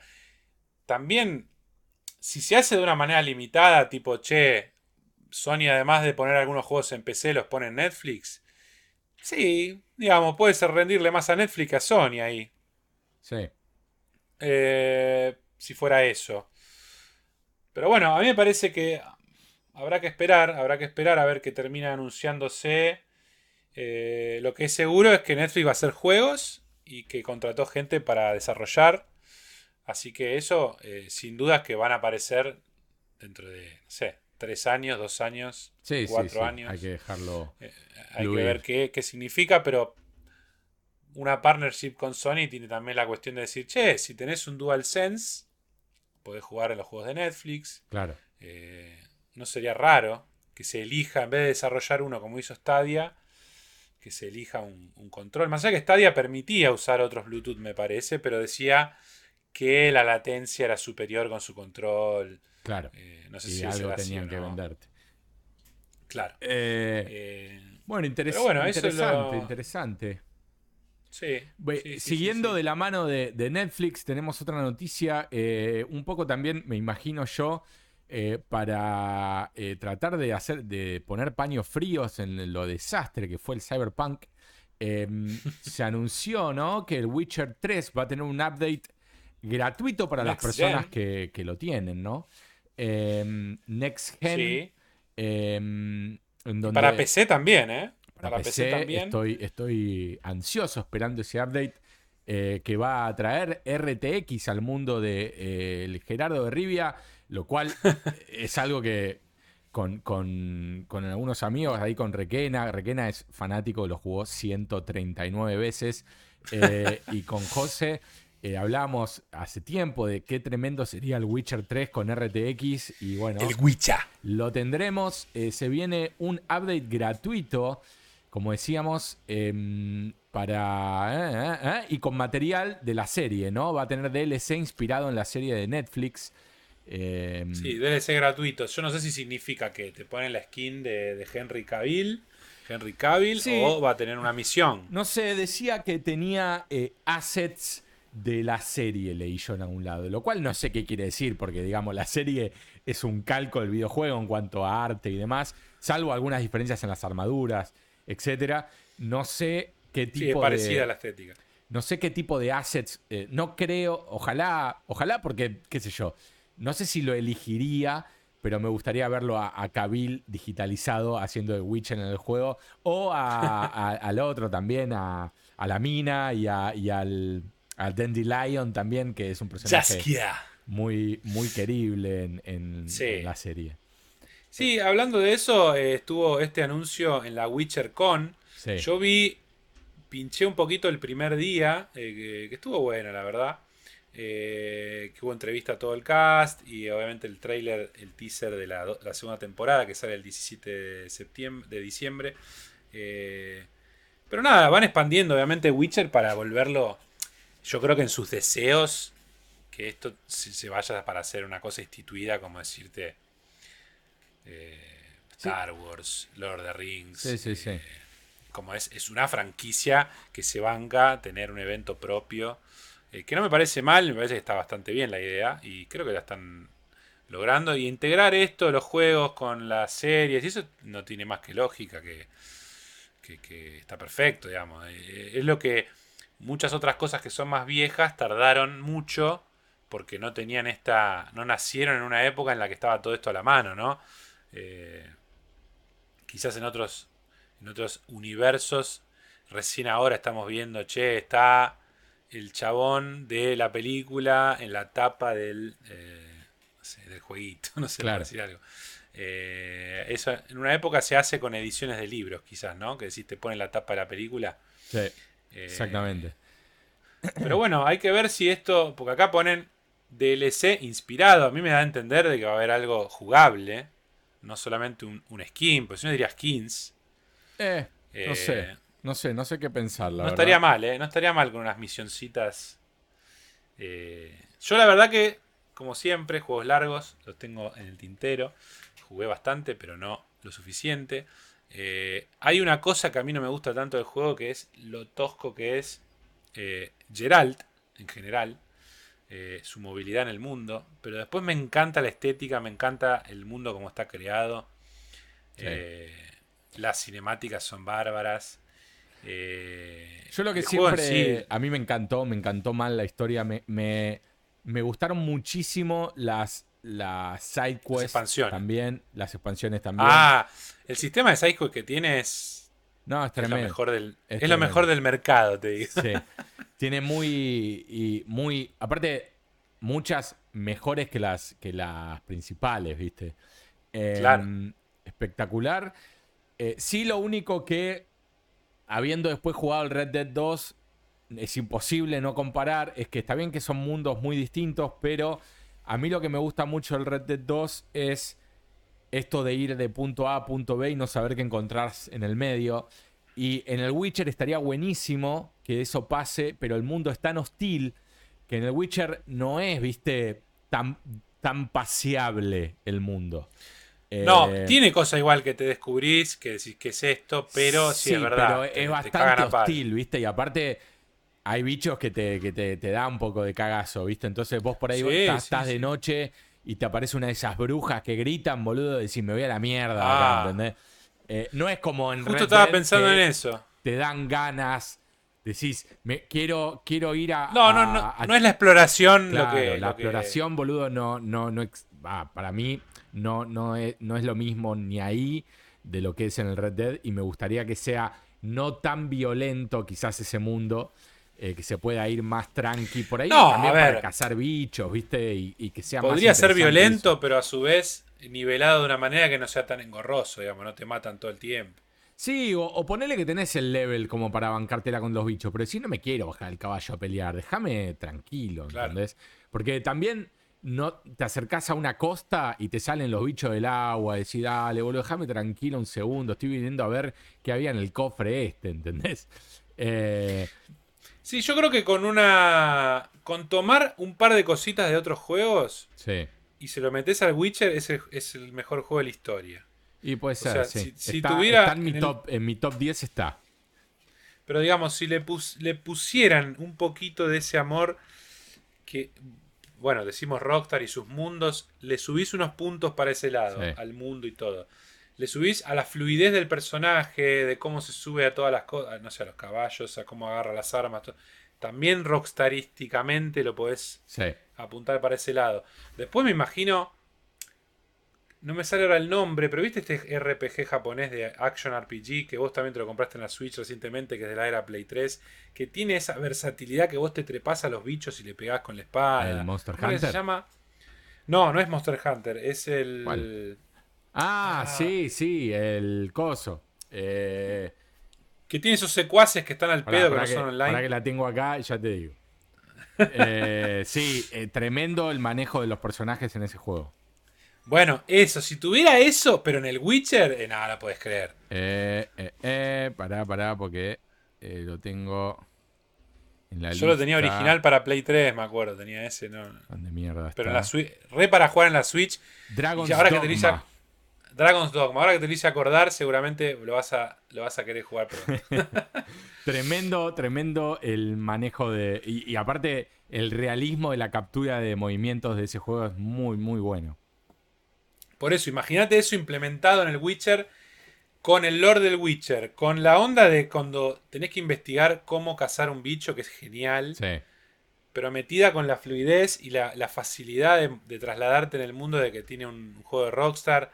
Entonces, lo mejorás el juego. Bueno. o sea, no es que me decís, es increíble y no se puede Witcher, mejorar. Witcher No. 4 va a ocurrir, así que esperemos que, que nos estén Sí, el tema que después de, de Cyberpunk, no lo sé, pero bueno. No, yo creo que sí, yo creo que por lo menos Witcher tiene, tiene para mí tienen, tienen, a ver, imagínate que no salga un, eh, te, te imaginas un mundo en donde no salga otro juego de Witcher? No, no, no. Está anunciado. O sea, va a salir. o sea, no digo que no salga. anunciado. Digo, digo, no sé si van a hacer esos tweaks. Ah, ese tipo de. ok, ok. Filosof- fi- si filosóficamente están pensando de que eso. Mira, a ver. si no quizás te lo pueden que decir- hicieron con Cyberpunk. Sí, pero digamos, Witcher es una cosa. Entonces vos, por ahí como hablábamos antes, de esos RPG, si la tecnología da para que no hagas esos turnos. Pero bueno, hay gente que le gusta. Quizás creen que el Witcher es así. ¿Me explicó? No, yo creo que, a ver, el Witcher cuando lo cuando primero salió el 3 eh, tenía una tosquedad tremenda que después mejoraron muchísimo eh, con algunos updates y de hecho en el, en Sí, el sí. menú del juego puedes elegir qué tipo de movimientos usar. Eh, Sí, pero no es tan profundo, ¿eh? El de los movimientos. Yo uso el nuevo, Sí, mal no es recuerdo. mucho mejor igual, ¿eh? O sea, yo... pero no es el ideal igual. No, No, es el seguro, no, no es, no es eh, el Metal Gear 5. Eh, Para mí porque es el motor de gráficos. Es como que no podían hacerlo más reactivo, no sé cómo explicarte, pero es, es duro el personaje, o sea, no, no es que reacciona a... No tiene las animaciones, obviamente, ¿no? Pero no tiene las animaciones de Naughty Dog, que, que el chabón pone el pie en cada escalón y... no, no, y, claro. sé, pone la... Si tuviera eso, pero con el mundo de Witcher y la Igual, propuesta de Witcher es increíble. En su defensa, para mí, controlar a Geralt en combate es bastante cómodo. A mí se me hizo eh, bastante cómodo e Sí, intuitivo. lo bueno de, de lo La exploración combate- es machota. Claro, lo del combate, lo bueno es que me gustó, es que tiene. Cada botón está asignado a un arma y tenés. Sí. Después, bueno, los spells. Pero está bueno que decís el arma que es para monstruos, que es la de plata, el arma común. Claro. Eh, está bueno eso, está bueno. Eh, pero bueno, sí, tiene, tiene limitaciones que ojalá que en el Witcher 4. Lo que me da pena, eh, sin haber terminado, obviamente, pero me imagino que es el final de las aventuras de, de Geralt. que estaría bueno que igualmente siga estando, ¿no? Pero bueno. Yo creo o que sea, tienen. el 4 va a ser un City Focus totalmente. Y probablemente, sí. Y eso que, por lo menos lo que yo jugué, jugué con Siri en el 3. Hay una parte que jugás con Siri, Sí. que es como del pasado, ¿no? Eh, medio un flashback. Sí, eh, y, y tenés de un poco y un poco. Un poco y un poco. Eh, después me acuerdo, me daba gracia en el comienzo, viste que es como que Geralt o Geralt, como le quieran decir, eh, recuerda cuando Siri entrenaba, que era pequeña, terriblemente mal hacen a los niños, ¿no? Eh, Son como caras, adultos escalados. adultos escalados, te mata eso. En el Cyberpunk pasaba lo mismo, ¿no? No, el Cyberpunk no lo podés creer. En el Cyberpunk son nenes depresivos, todos, que caminan por la calle cabizbajos y como pateando Sí. piedras invisibles. Viste, como Sí. un nene que lo acaban de retar. Todos patean sí, igual. eh, No, y les hablas y son re hostiles. No sé, viste, como que te, vos tocas hablar y tipo, "¡Ah!", y vos decís, ¿qué hice? No hice nada. Eh, Bueno, había un, un dibujante de cómics de los 90 o de los 80, clásico, uno de los más importantes. Creo que era Virne, si no me equivoco. Que tenía un problema para dibujar niños. Eran adultos pequeños. Y la otra vez vi un meme hace poco que decía, los niños de Virne, no sé qué. Que te morís. Si llegás a ver la imagen, no sé si los encuentro por acá. pero la, pero lo Eh, loco encima es que son niños que van solos todo el tiempo por la calle.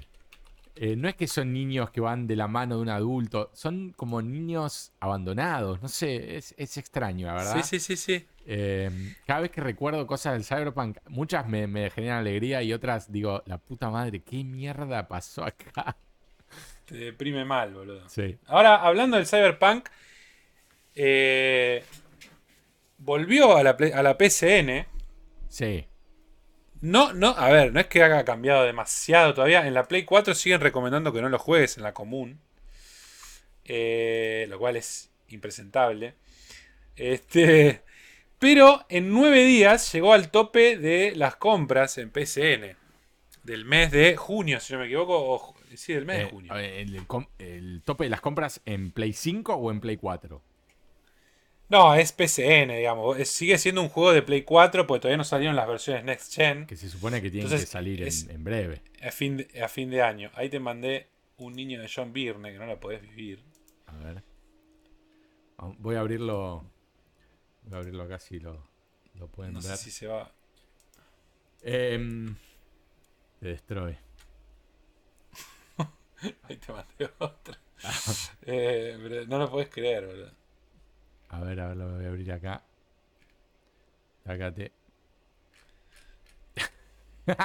es como, como Chucky. Sí, sí, sí, sí, te mata mal. A ver, ahí está cargando. Pero hay, hay muchos ejemplos. Tengo que encontrar el meme del otro día que no lo podía creer. El torso re gordo. No, no, sí, sí, no, no. Es. Bueno, pero no es una cosa de un cuadrito, ¿eh? Es tipo, los dibujaba así de mal. Pero es tipo una decisión eh, artística esto o el chabón posta no... No lo sé, boludo. Es increíble. No tiene respuesta. A ver si Aparte, a ver, es uno de los mejores dibujantes de la historia de cómics, ¿eh? Entonces se llama la atención ese detalle. Te mata, boludo. Eh, pero bueno, le pasa. Cyberpunk le pasa algo similar, entonces. Claro. Eh, Eh, no, tal cual, sí. Eh, son, son niños hostiles, abandonados y escalados. Muy extraño. bueno, eh, hay muchas cosas extrañas en Cyberpunk. Al- Algún día ojalá Sí. nos enteremos qué pasó ahí realmente. Para mí, yo ya no tengo dudas que el nuevo Cyberpunk va a ser el verdadero Cyberpunk. O sea, No tengo dudas que el, si- el siguiente juego es el que realmente va a tener todo lo que ellos querían que Bueno, pero él. ojalá que lo larguen dentro de por lo menos cinco años. Eh, que se tomen Y se supone, el tiempo. dijeron que a partir del 2022 empezaban a desarrollar tanto el Witcher como este. Así Bueno, que espe- no espero- falta tanto. Espero que estemos hablando en el 2030 el release de ese juego y se lo, se lo tomen en serio, boludo. No sé, 2030 no sé. Para mí sale antes. No, ya sé, yo, 2028, to- yo estoy flasheando. 2027. Pero no, no, no, no lo esperamos. O sea, yo no lo espero. Tranqui. Por mí que se tomen todo Pero- el tiempo que quieran. Ahora viene algo que es. No sé si vas a hablar de esto ya, pero. eh, hablando de cosas increíbles, tuvimos hace poco el anuncio de la Switch entre paréntesis OLED Model, entre, cierro paréntesis. eh, y tenía el viernes la salida de la preventa, ¿no? De esta consola. Que descubrimos después que solo para manufacturarla costaba 10 dólares más que la otra. Y a diferencia de la otra, cuesta 50 dólares más eh, al mercado. No sabemos cuál es su costo, ¿no? Claro. Entonces Nintendo para mí estaban tipo, mira esto, vamos a vender a full, eh, gastamos 10 dólares más y la van a comprar todo igual, es la misma consola. Se cagaban de risa, se cagaban de risa, ta ta ta ta. Llega el día de la pre-order, todo el mundo apretando F5, seguro para comprarse una Switch OLED Model.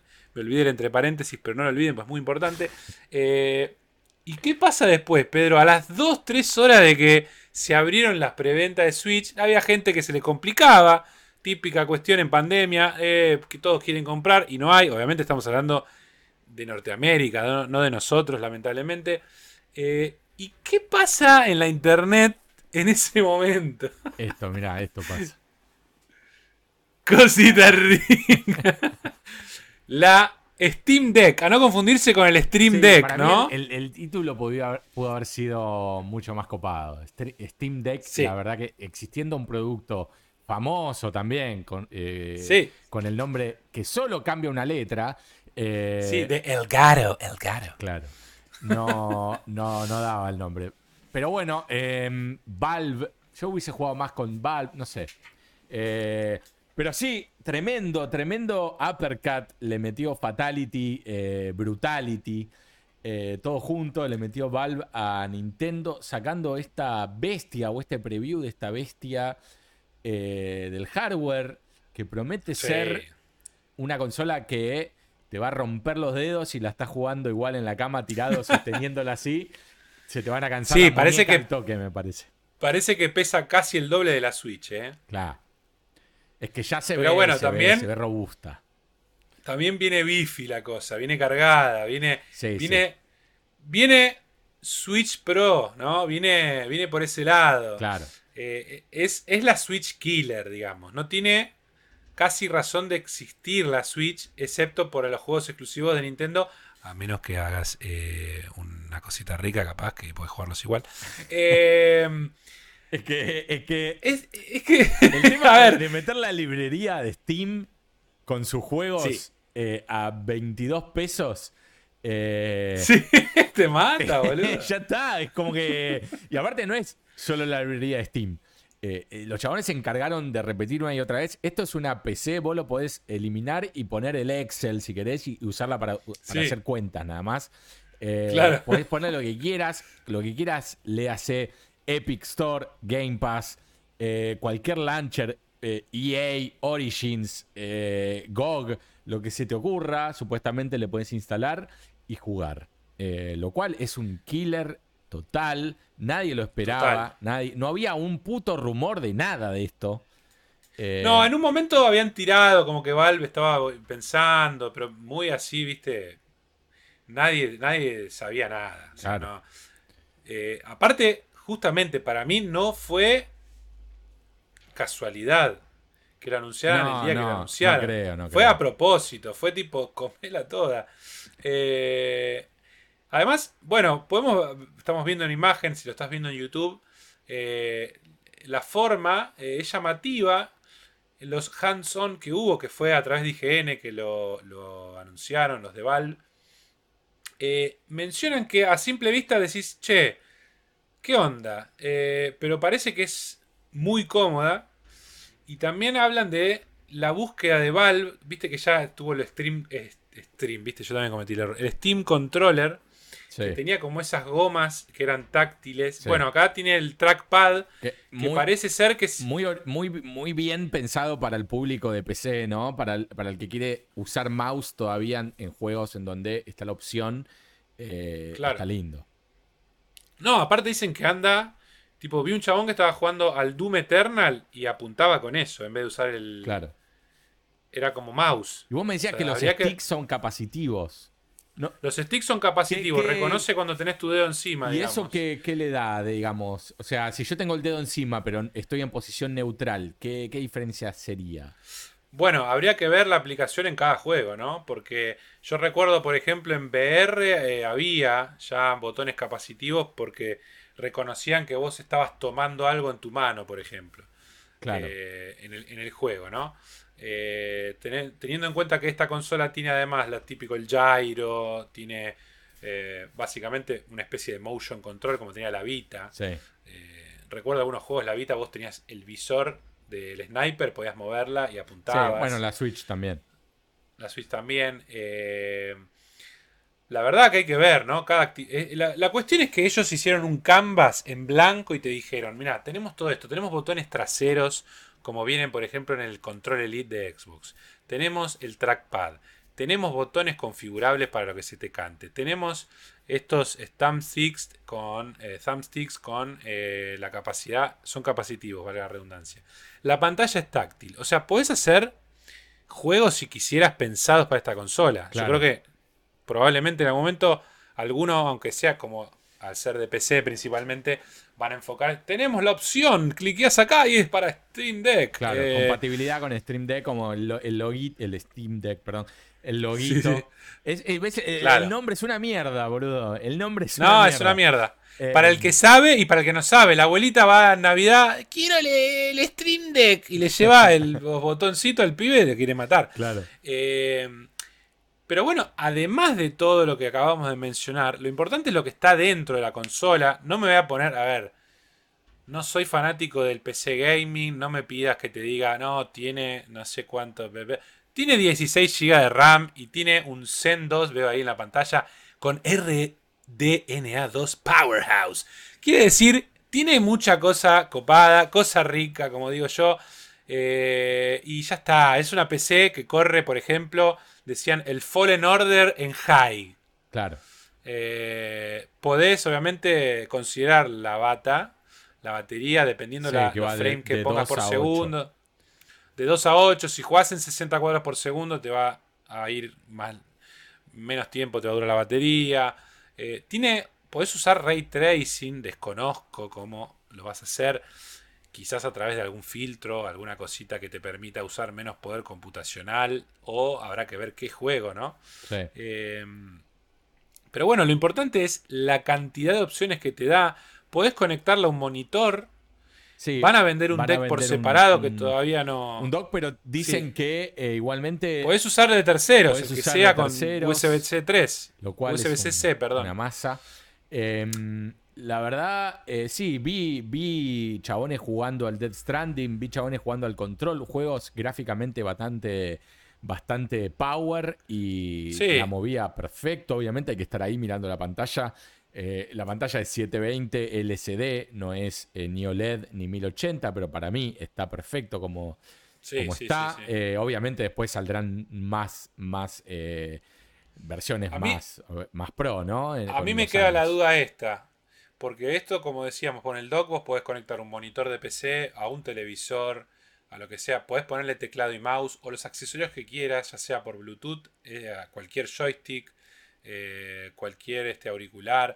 Pero la duda es, si yo pongo el juego para verlo en mi monitor de PC, ¿va a ser en 720 o va a adaptarse al... Yo lo que leí es que es up to 8K, decía en la página. Anda la concha de Sí, sí, sí.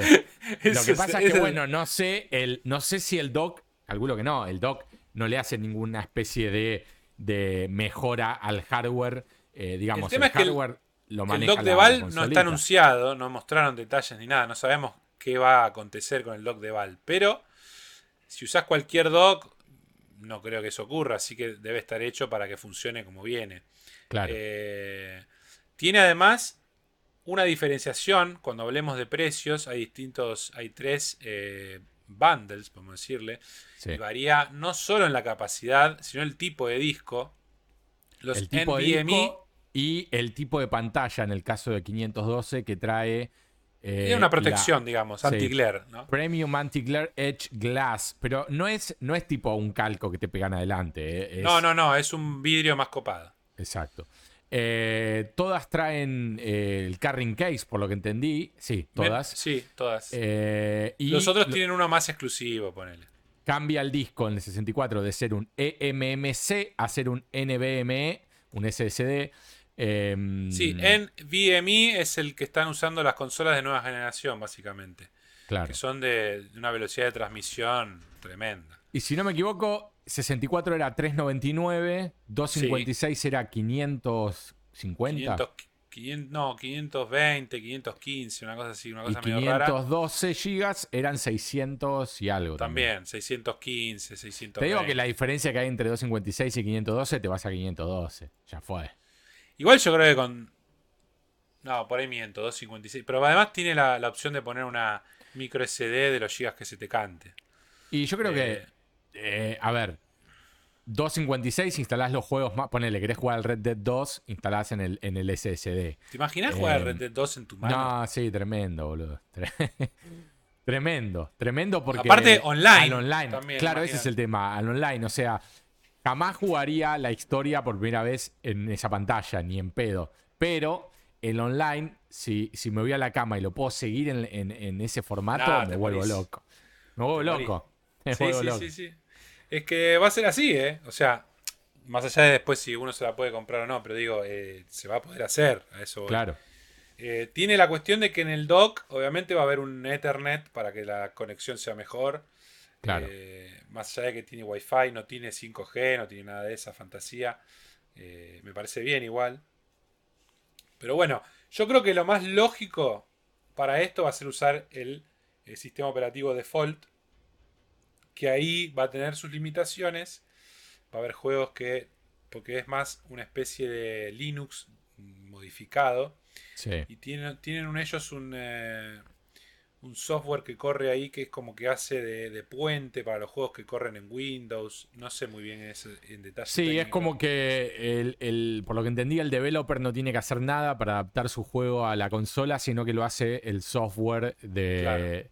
digamos que, que, de- entre comillas, portea, pero ellos dicen que no es un port, eh, portea Claro. los juegos a eh, este formato, lo cual a mí, por eso esto lo hablábamos también en el chat, me, me llevaba a preguntarme qué pasa si yo quiero jugar al Red Dead Online y no lo tengo vía Steam, lo tengo vía el launcher de Rockstar. ¿Entendés? Claro. Si lanzo el juego desde el launcher de Rockstar, ¿qué quiere decir? Está menos optimizado que vía Steam. Puedo agregar non-Steam games como lo puedo hacer en PC, eh, agregando ejecutables de, de otros En juegos. realidad, en realidad, ellos dijeron que sí. Es, más, podés borrar esto de SteamOS y ponerle Windows. El tema es que este software obviamente va a estar optimizado tanto en la resolución, los claro. para ser utilizado acá. Los otros no se van a tomar ese trabajo. Ahora, vos sabés muy bien que a los 3 minutos sacan algo pirata, entre comillas, Claro. o, o open source en internet que diga, no, le subís esto que está adaptado a este menú y listo, y ponés los launchers que se te canta. O sea, yo me imagino out of the box qué pasa con, por ejemplo, vuelvo al mismo ejemplo, al Red Dead Online, si yo me tengo que bajar el ejecutable del launcher de Rockstar, ¿lo puedo hacer? Y eso no Eh, lo sé yo ahora en este momento, pero habría que ver si, si desde este SteamOS podés descargar otras aplicaciones de terceros. Yo creo que por lo que dijeron sí. Ahora, su compatibilidad va a ser prueba de error, me parece. Claro. Eh, dentro del OS que ya trae de la caja. Después, como dije, puedes ponerle otro OS más versátil que le puedes poner lo que quieras. Claro. Eh, pero vos imaginate los ojitos de Phil Spencer, que ya lo debe saber esto, ya debe haber hablado con el, con el gordo Newell, con el gordo Gabe. eh, Por eso también la buena onda que había ahí en los meses previos. Unos creían que había una partnership que estaba incoming. Sí. Pero bueno, quizás facilitar la aplicación de Game Pass acá no sería algo raro. Porque a ver, por lo que decía el, el CEO, el capo de Valve, que es el, el querido, el extraño, no sé cómo decirle, el, el El- jefe, gurú. jefe, el gurú de una, set, una secta que alaban alienígenas que les van a cambiar la vida. Eh, Vamos, Decía que- Newell. Hay que poner- Newell. Tremendo. Eh, es que ellos quieren crear una nueva categoría, o sea, para el PC Gaming. Y esto que se haga una propuesta como que después salga la versión de, no sé, de Razer, la de. Que ya hay en realidad consolitas así. Pero más estandarizado, ¿no? Más, este, ellos promueven, digamos, como que dan el puntapié de una nueva categoría de producto de una manera más fuerte. Porque el tipo decía, mirá, no es que nos... Medio como que lo decía con dolor, el precio duele. Como diciendo, deben estar perdiendo un montón de guita. Claro. Eh, pero el precio era importante, decía el tipo. Claro, porque le quieren competir a todos y a su vez ser una propuesta que se haga masiva, lo suficiente como para crear una categoría. ¿no? Es como decirte, Apple con el iPad, creó una categoría. Claro. Después salieron tablets de otros y se hizo masivo mundialmente el uso de la tablet. Eh, ellos pretenden eso, por lo que decía el tipo, y esta es la propuesta del producto. Por eso sale 3.99, como dijimos antes, la Switch, entre paréntesis OLED, eh, vale 3.50 Sí. y, y es una sombra al lado de esto. Sí, sí, la verdad, eh, hablábamos hace unos días ahí en el chat. eh, yo dije, yo si fuese Nintendo estaría preocupado. Y uno de los chicos dijo, a Nintendo le chupa un huevo. Sí, puede ser cierto que le chupa un huevo, pero porque Nintendo piensa como Nintendo y nosotros nunca vamos a entender cómo piensa. Sí. Eh, entonces, está bien, sí, te doy la derecha, quizás le chupa un huevo, pero a mí no me chuparía Para un huevo no. si fuese Nintendo. Para mí no le chupa un huevo nada y no le dio ninguna gracia el timing tampoco. Lo Seguro, Para mí, sí. si estás ahí y no lo entendés como un ataque, no sé qué te pasa. Tipo, dos horas después que sacaste la pre-order, te tiran esto. Claro. Y ya, Eh. de hecho, se abrieron las pre-order. eh, Me pregunto cuántas preorden, cuántas preórdenes se cancelaron inmediatamente después de ver esto dos horas después. Y andás a ver, andás a ver. Eh, además, ya ocurrió el preorden inicial y Valve hizo un sistema bastante particular. Podías hacerlo a través de Steam, obviamente, eh, pero solamente si habías comprado software previo en Steam, ah, no sé, ponele antes del primero de julio, una cosa así. No me acuerdo ahora los detalles, pero como que no querían que te hagas una cuenta bot o lo que sea, o que seas un, un reventa y que hagas mil Claro, cuentas. se la quiere dar a un límite. A su, Claro. a su público posta. Después dijeron que había como un tema, ¿no? Los que querían comprar decían, no, estás intentando muchas veces, te bloqueaba. Eh, como que hubo un tema para preordenarla, pero bueno, mucha gente vi en Twitter que ya había podido. Acá ya en la página que estamos ya no se puede directamente reservar nada. No, era ese día, creo que fue ayer, eh, que era como la tanda inicial y va a ir escalonándose. Después te van a ir tirando otros días, Y supongo. salen en la Navidad, ¿no? Sale en eh, comienzos de diciembre, sí. Principio de diciembre, si es que no te tiran que después hay que pasarlo a 2022, pues no hay no sé qué chip o no sé qué, ¿viste? Porque puede pasar. Eh, El shortage. El shortage. A ver, acá vemos la imagen. A mí me parece que está interesante, está linda. Ahora, cuando la veo en vivo al lado de una persona, es enorme. Sí, eh, sobre todo la parte de los donde van los brazos, lo- las manos apoyadas, que parecería ser que le quitan un montón de lugar a lo que pudo haber sido una pantalla más grande, pero bueno, obviamente entiendo que están esos cuadradotes que, que funcionan de mouse. eh, y, y bueno, hay hardware ahí adentro que, que meter en algún lado. Sí, y Eh, la Y refrigeración. refrigeración, tal cual. eh, Eh, pero, pero bueno, la, Igual luce, luce como esas cosas que decís, me gustaría estar echándome un cago abriendo la caja y oliendo cada rincón. eh, Sí, sí, de- luce. de cada a ver, para, mí hay un tema. Cada minuto de pasa luce un poco mejor. Claro. No sé si me explico. Es, que es esas cosas que la ves de golpe y decís, ¿eh? Y después decís, no, para, eh, no sé. No, y eh". aparte cuando te pones a pensar eh, esto de, de que, que- que dicen que eventualmente lo van a tener corriendo, ¿no? Eh, del cloud eh, resuming que va a tener la consola. o Ah, sea, sí. vos vas a estar jugando un juego eh, en la consolita o en la PC, lo dejás en pausa, agarrás la cosita esta y seguís en la cama, en el bondi, si vivieses en un país como la gente. Sí. o, o donde quieras y, y viceversa, ¿no? En un lado para el otro, PC, consola, consola, PC.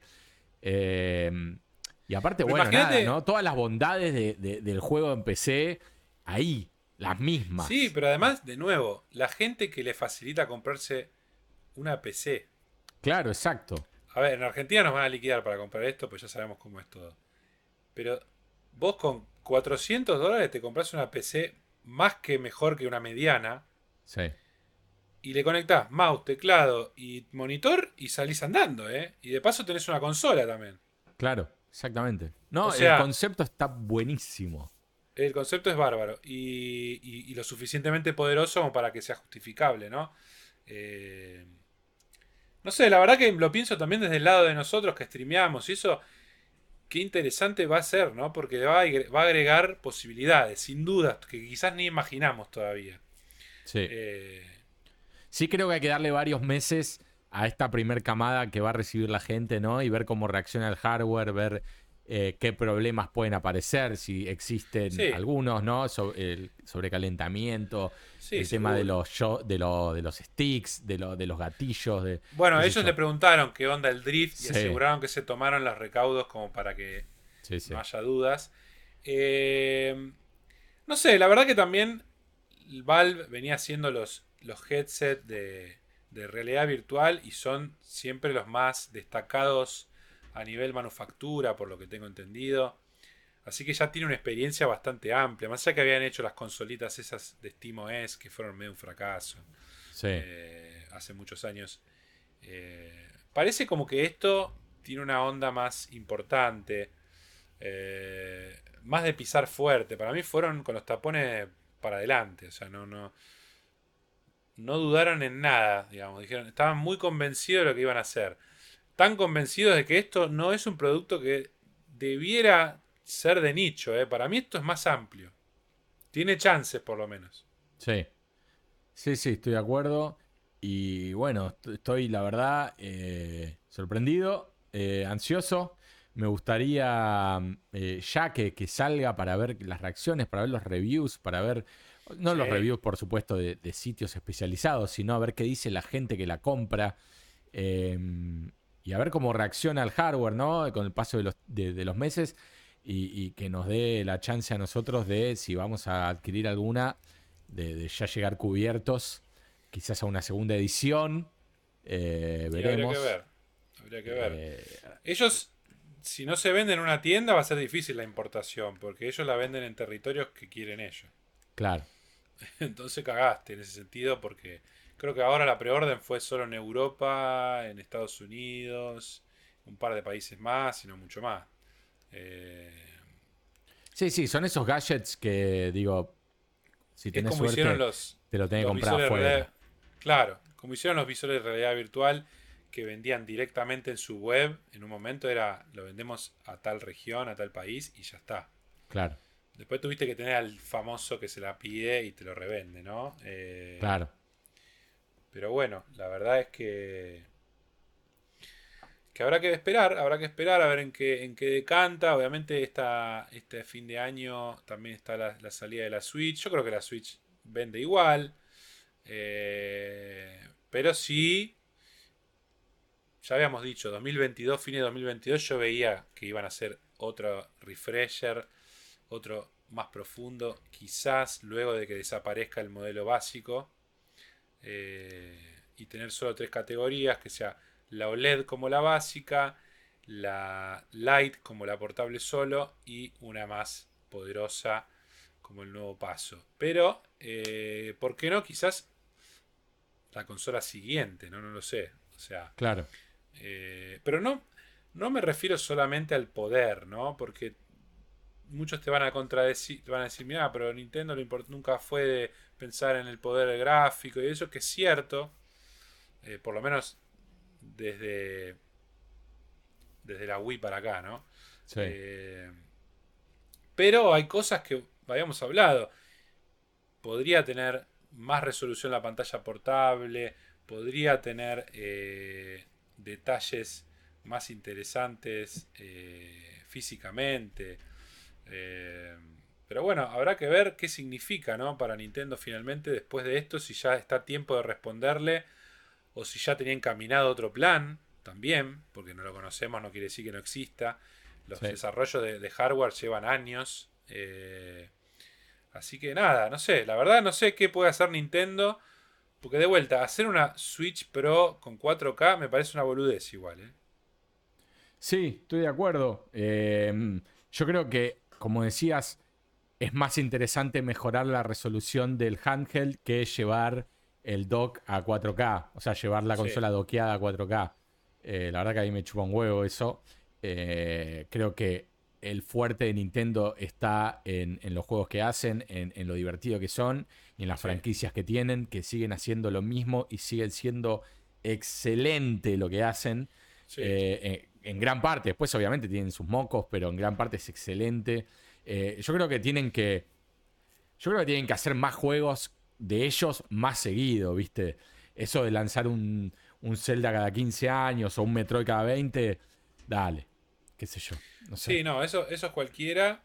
A su vez, a ver, acá hay una versatilidad que Nintendo nunca va a tener. Ya por ese punto perdieron, si es mano a mano. Sí.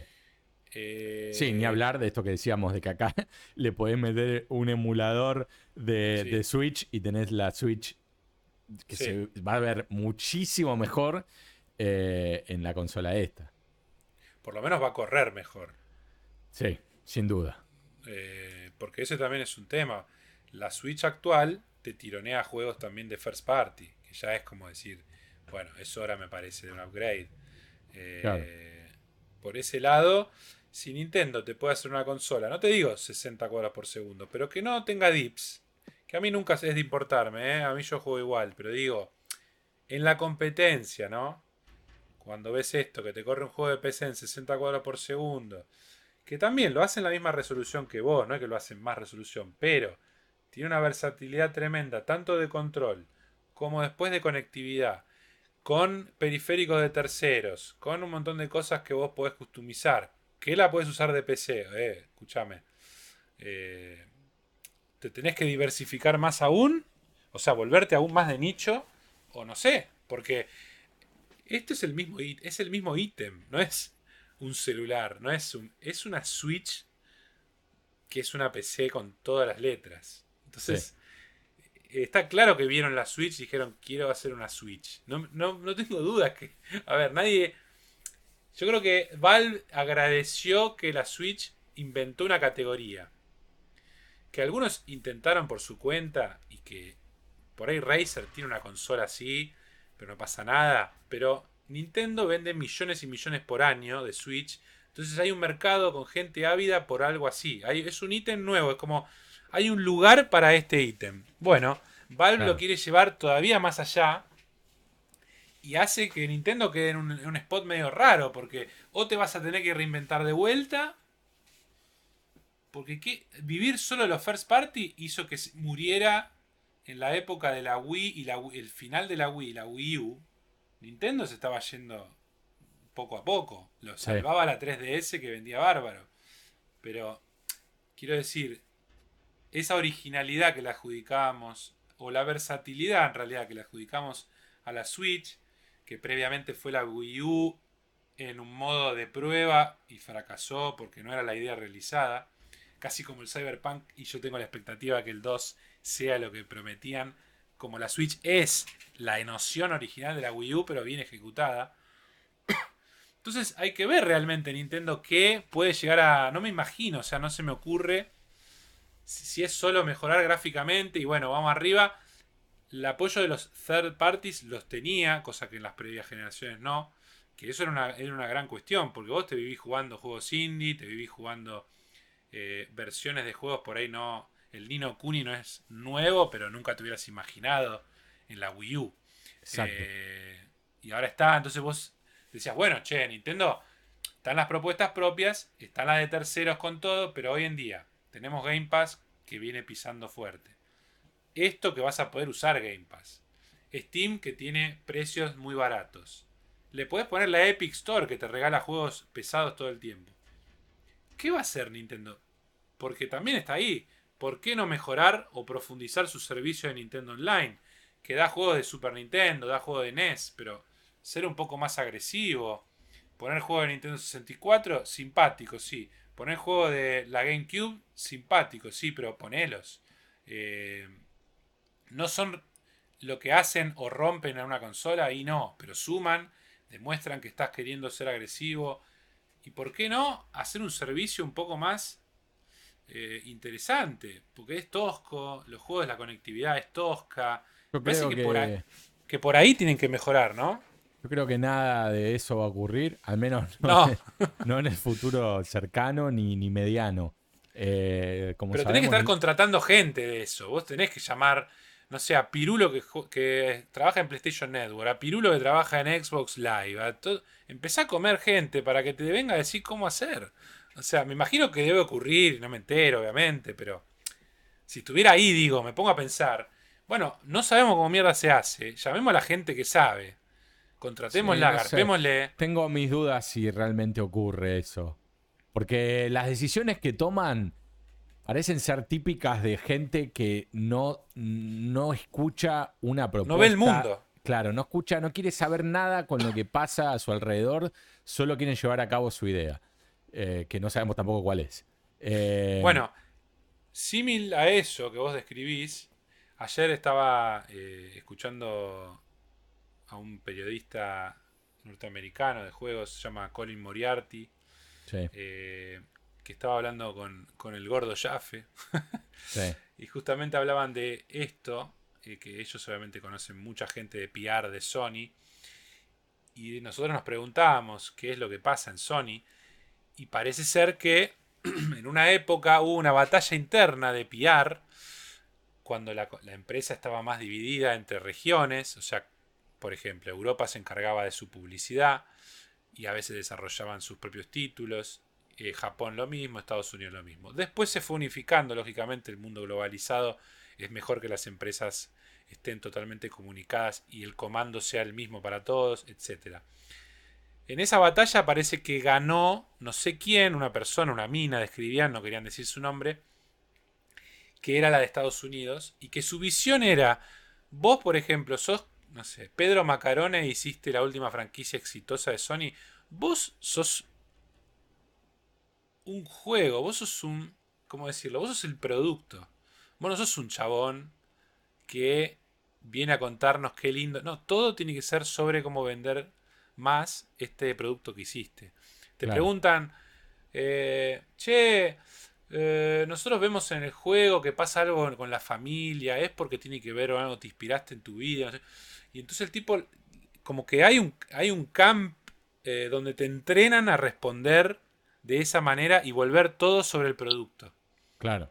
Entonces decían, ganó esta mina y que es todo cerrado, hermético y todo pensado de una manera que es solo para vender. Entonces, viste que hablábamos, este Jim Ryan que habla todo así medio como si fuera una computadora, se fueron los eh, que eran simpáticos y que, que te vendían un personaje y eran más de coloquiales, bueno, voy a un podcast y charlo, como hizo Phil Spencer estas últimas semanas de Xbox, ha ido a distintos podcasts que escuché y muy libremente habla el tipo, te cuenta qué está jugando, qué le gusta hacer, que de Sony no vemos hace años nada de eso.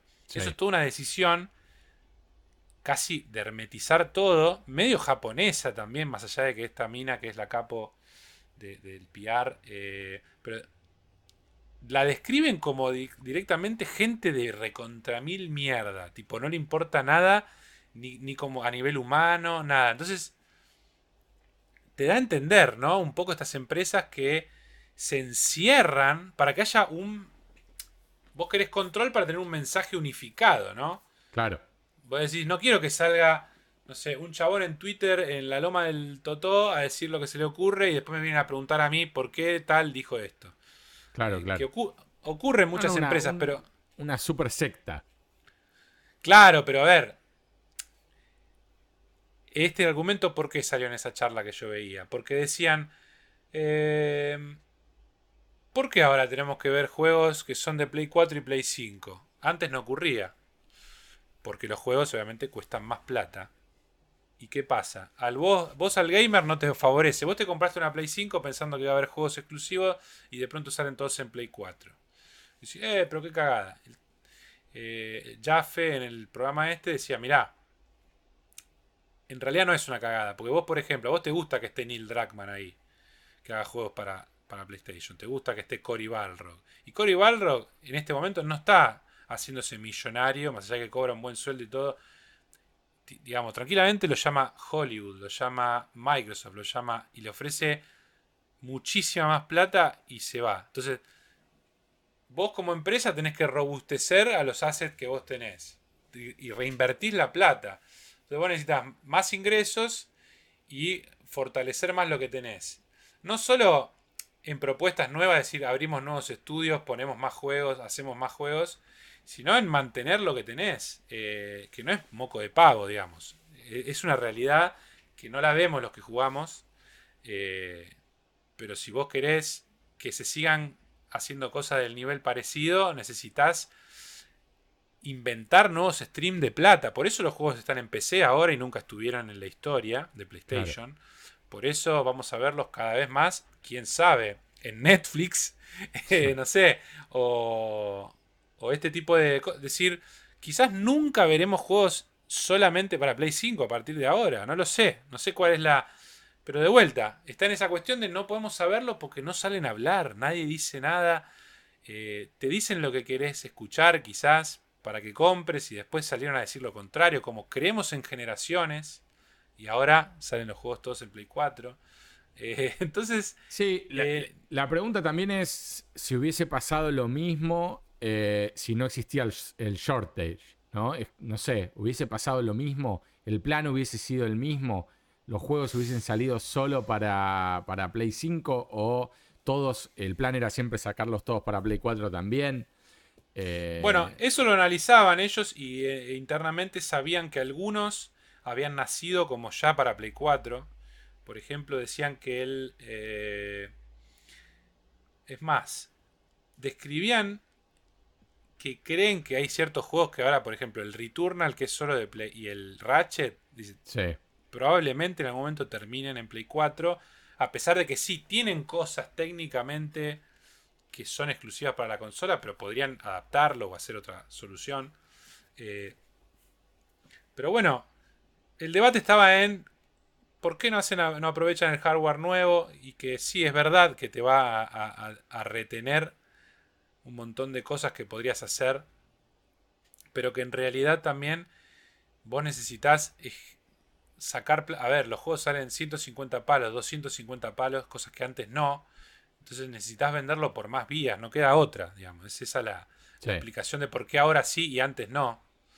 Eh, pero a su vez para relacionarnos con Nintendo, ¿no? Que son empresas que se van cerrando en sí mismas. Y cuando vimos eso, que eh, PlayStation lo hizo en la era post-Play 2, comienzo de Play 3, les fue mal. Porque se aislaban, en por ejemplo, desarrollaban la Play en Japón y le tiraban la consola al resto del mundo y decían, bueno, es esto, háganlo. Y por eso ahora tienen un problema terrible.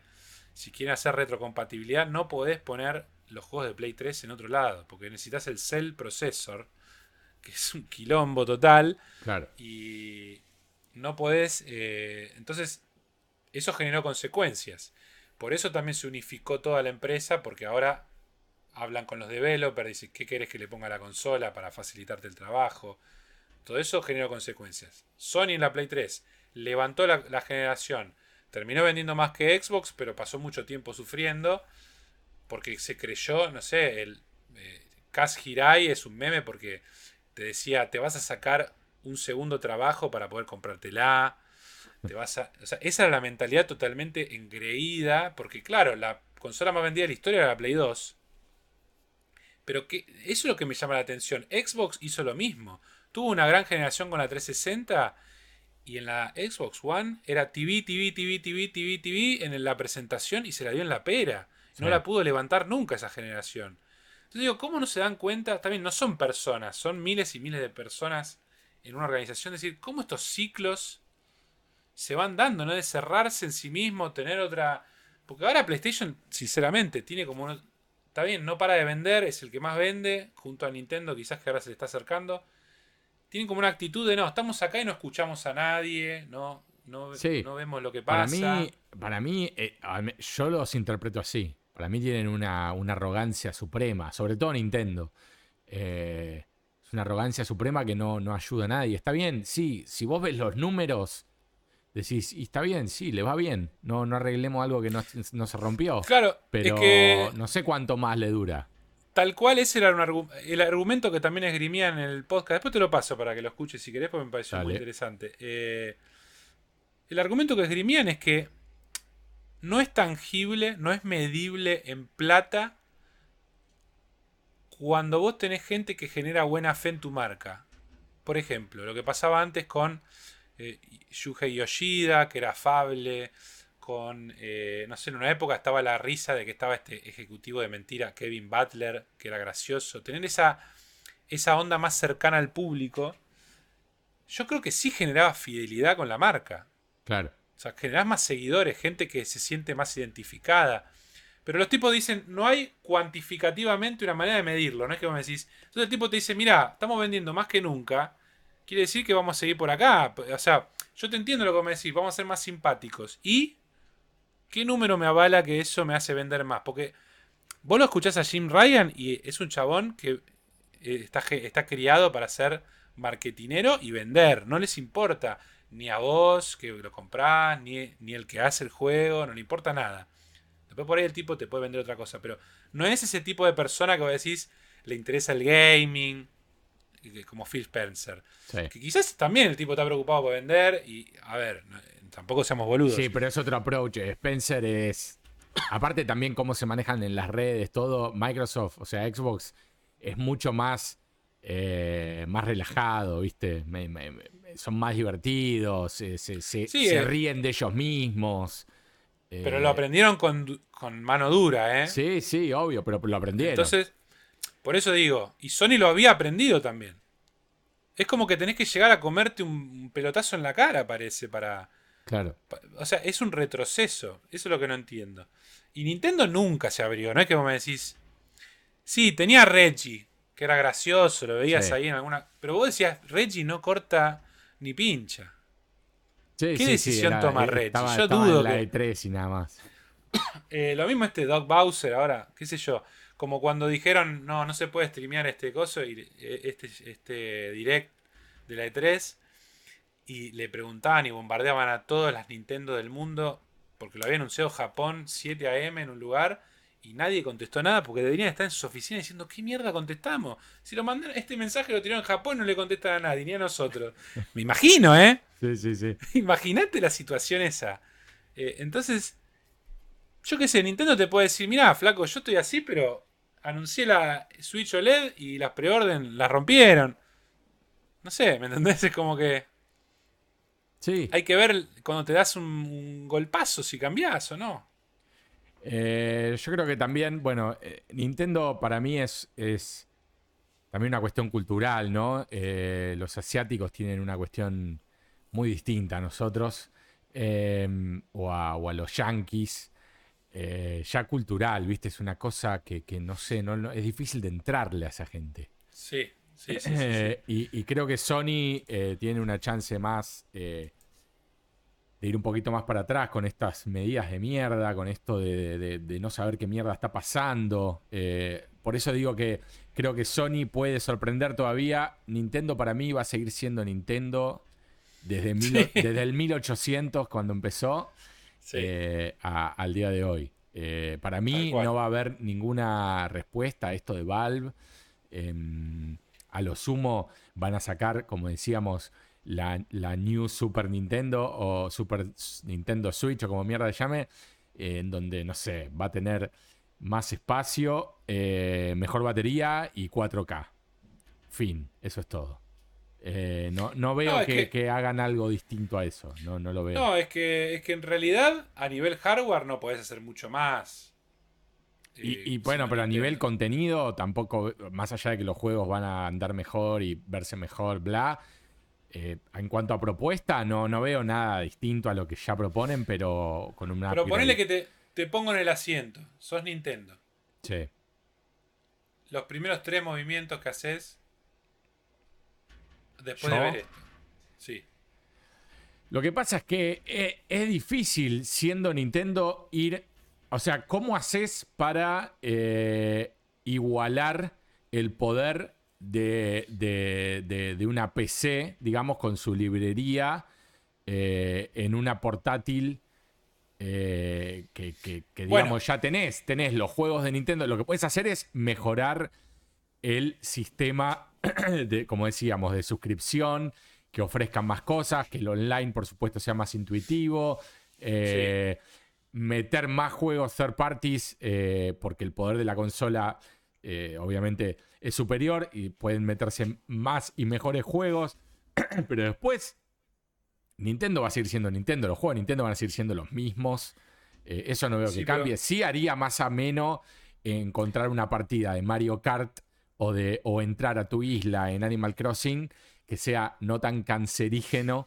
Pero eh, ponele lo siguiente, estamos hablando de, no, sos Nintendo hoy después de ver esto y no, no, no, no te tenés que preocupar por la filosofía de Nintendo, nada, o sea, realmente pensar, yo lo que haría obviamente lo lógico es esperar a que salga, claro. me parece, comprarte una, hacer la ingeniería inversa para ver qué carajo tiene, obviamente, que eso va a ocurrir y ocurre siempre. Eh, pero no para imitarla tampoco, ¿eh? Yo de vuelta, no creo que sea necesario a nivel técnico, no es que vos decís, tiene que ser tan poderosa como esta máquina. No es esa la cuestión para mí. Para mí la cuestión es la versatilidad que tiene este aparato. Que es lo que Nintendo no tiene. Eh, que es superado, que era su, era su cosa. Lo puedes poner en la tele y lo puedes poner, te lo puedes llevar. Y ahora esto lo supera. Lo puedes poner en cualquier monitor que se te canta y es una PC y funciona como una PC y lo puedes poner con un teclado más. No te estoy diciendo la Switch nueva va a tener que tener teclado y mouse, pero por ejemplo, por ejemplo, ser agresivo. Nuestros fuertes son nuestras franquicias. No damos abasto para desarrollar. Licenciemos personajes, licenciemos franquicias más que Ubisoft. Hagamos otras cosas. Contratemos más estudios, hagamos más juegos, más rápido, más Vos decís, por, ejemplo, como eh, hizo con Ubisoft y el Rabbids. Claro. Eh, no va a pasar, pero digo, eso me parecería lógico. O con Sega también, por ejemplo. O con Sega. Eh, el servicio online hace un servicio, no sé, no, te digo suscripción, pero casi. Buscarle la vuelta a hacerlo realmente fuerte. Realmente fuerte para el que busca lo que es Nintendo. Claro. No te estoy diciendo. O sea, puede ser agresivo hasta decir los juegos no salen más 60 dólares. Salen 45. Por decir algo, no sé. Eh, y tenés los de third parties tenés lo que vos quieras por este servicio. Eh, te damos, no sé, 100 juegos por mes, como hace Game Pass. Eh, y lo bancamos nosotros en nuestro bolsillo. ¿Por qué no? Juegos, no te estoy diciendo AAA, juegos indie como los que jugás en la Switch. Sí, sí. Pero bueno, son cosas que no, no creo que ocurran en la mentalidad de Nintendo y tampoco serían sencillas de hacer, ¿eh?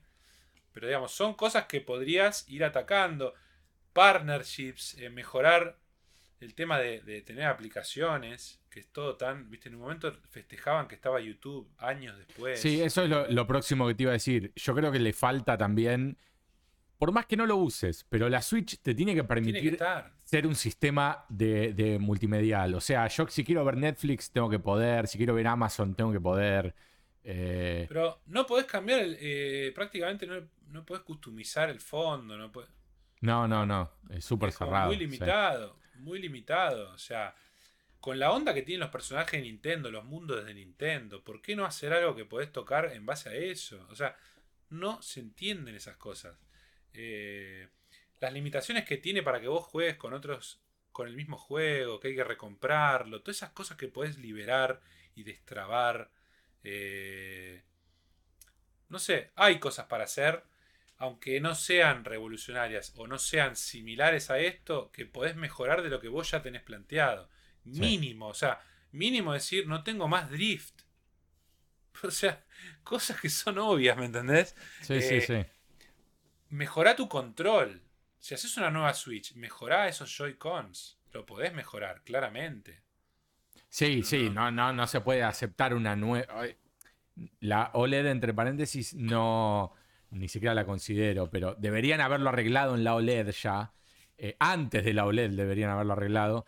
En la OLED deberían haberlo arreglado de nuevo. Y si sacan una nueva consola y no lo arreglan, bueno, todos dejemos de comprar Nintendo, emulémosle todo lo que hacen y se vayan a cagar.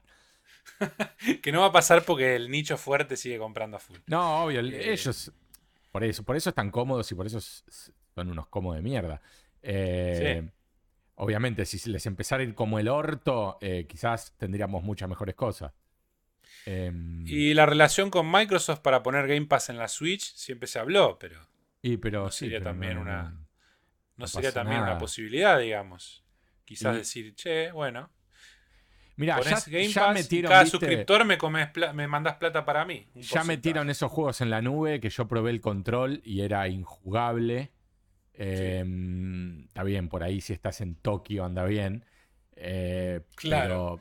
Pero, eso por ahí la nube de Microsoft era mejor. Claro. Anda mejor. Claro. Pero digo, si, si se alían con, con, Microsoft en ese sentido, me lo imagino más así, tipo lo, que está en el cloud. Eh, no me imagino un sistema para bajar al, coso, para bajar al dispositivo. yo creo que si sos Phil Spencer y decís, bueno, quiero tener Game Pass como, están, eh, como, como es en tu consola o nada. Yo creo que es esa, ¿eh? Yo creo que, sí, es el ideal. Yo creo que eh, Spencer quiere ponerlo en PlayStation, quiere ponerlo en la Switch, quiere ponerlo, pero quiere ponerlo en serio. O sea, tenés un launcher, pones tu clave y contraseña y salimos a la pista. Claro. ¿Qué, ¿Qué significa eso? Y bueno, le tendrás que poner los cientos de millones de dólares a cada empresa. Y listo. Pero yo creo que eso está hablado y está en. Con Nintendo no creo que pase, pero digo, si fuera, si me dan ese lugar a mí y tenés. y ves esto, que vas a poder poner la Store que se te cante y Game Pass, y pones Game Pass, por lo menos. Claro. Obviamente va en contra de todo, de, de todas las células que hacen a, a Nintendo esto que digo, ¿eh? No va a pasar, o no la veo por lo menos. Pero bueno, quizás sorprenden. Sí, yo la verdad que como te decía antes, no veo nada de lo que estamos tirando como posibilidad y como improvement, eh, no lo veo. Em, Imagínate, te dicen, tenés un par de juegos de Nintendo en Game Pass, pero si los jugás en la Switch. claro. Sí, sí. Es que sí, para nosotros todo eso es, es un gol. Eh, pero no sé, no, no, no, eh, no sabemos cómo piensa esta gente. No, es muy difícil. Es como tratar de entender, no sé, a, a uno de estos locos asesinos, ¿viste? A, Charles Manson. Y decir, no puedes entenderlo nunca porque tenés que tener esa cabeza, boludo. No. Vos recordás el éxito que fue la NES Mini y la Super NES Mini, Sí. que se Sí, sí. agotaban, que no se conseguían. ¿Dónde Sí. está la, la Nintendo 64 Mini?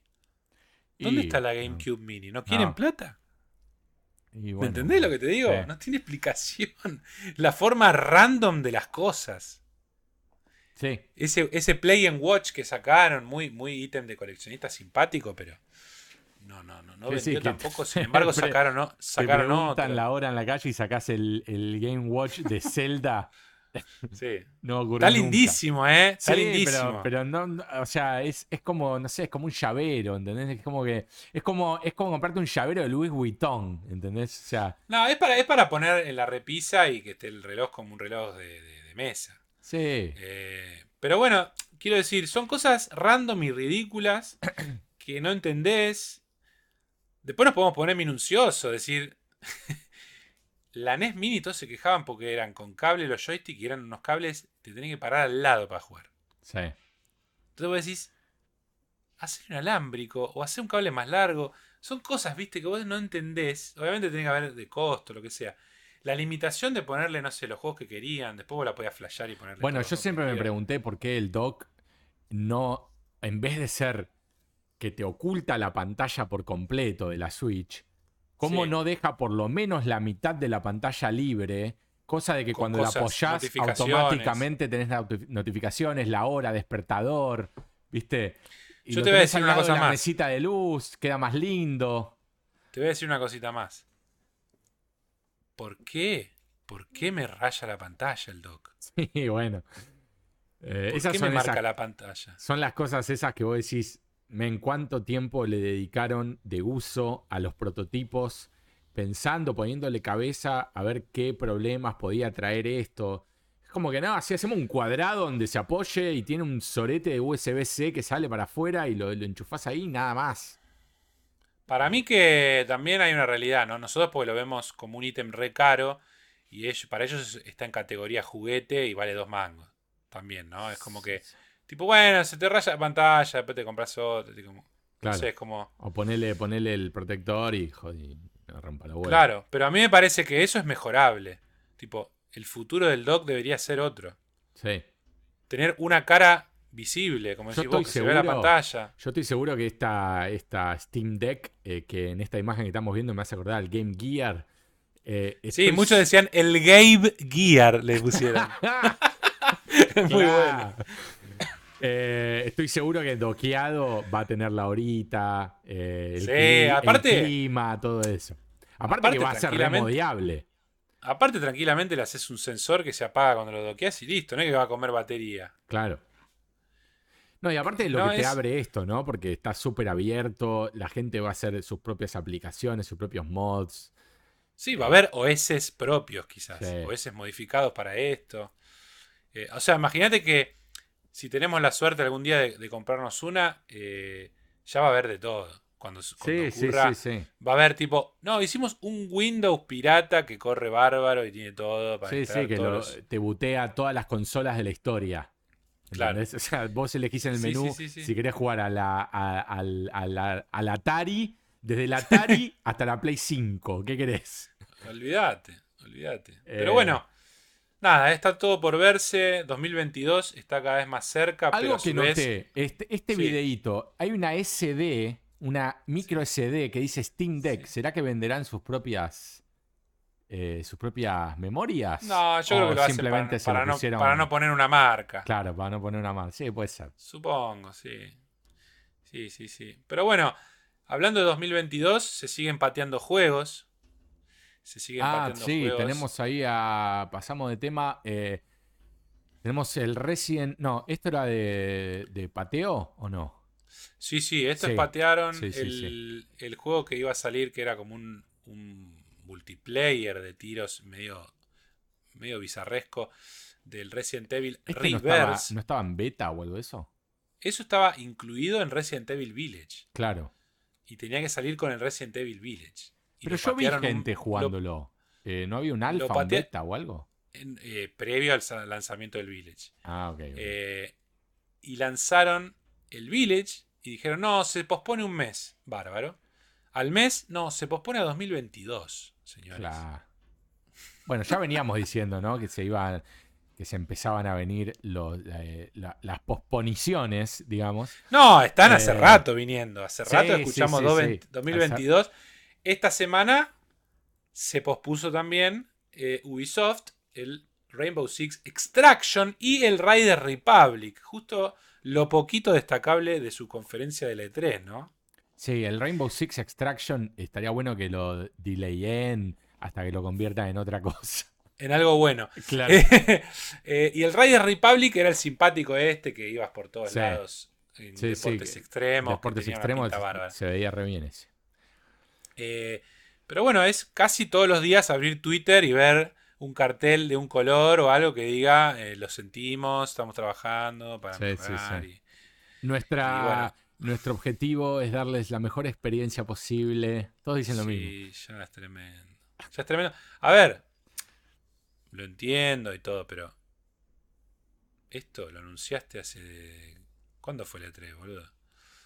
Sí, hace dos meses. O no sea, sé. no entiendo esas cosas. Como no podés esmutear. A ver, debe ser muy complejo el development de un juego. No digo que no, debe tener un montón de aristas. Pero a veces me llama la atención.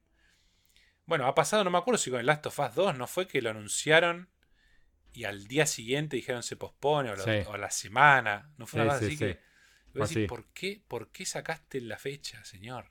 Sí, podés sí, no sí. Fue, tipo nada. una semana como mucho. Sí, sí, sí, sí. Entonces es llamativo. Es llamativo a veces entre telones, detrás de escena, que cosas ocurren, no lo podemos ni imaginar. No, la verdad que no. Eh, lo que sí estoy seguro es que los chabones ya saben que lo van a delayar eh, mucho tiempo antes de anunciarlo, ¿no? Y, y si anuncian una fecha, ya saben que esa fecha es mentira. Bueno, Halo Infinite salió la Navidad pasada con la Sí. consola. Lo pospusieron para la Navidad que viene. O sea, un chance, año. No hay chance. Tipo- boludo. Dos meses antes no te das cuenta que lo vas a posponer un año. Sí, boludo, para mí es todo, todo circo. Claro, es tipo show, ¿no? Es tipo, bueno, hablemos, Sí, que sí. hablen. Sí, es circo, es circo. Este- Em, sí, eh, estoy.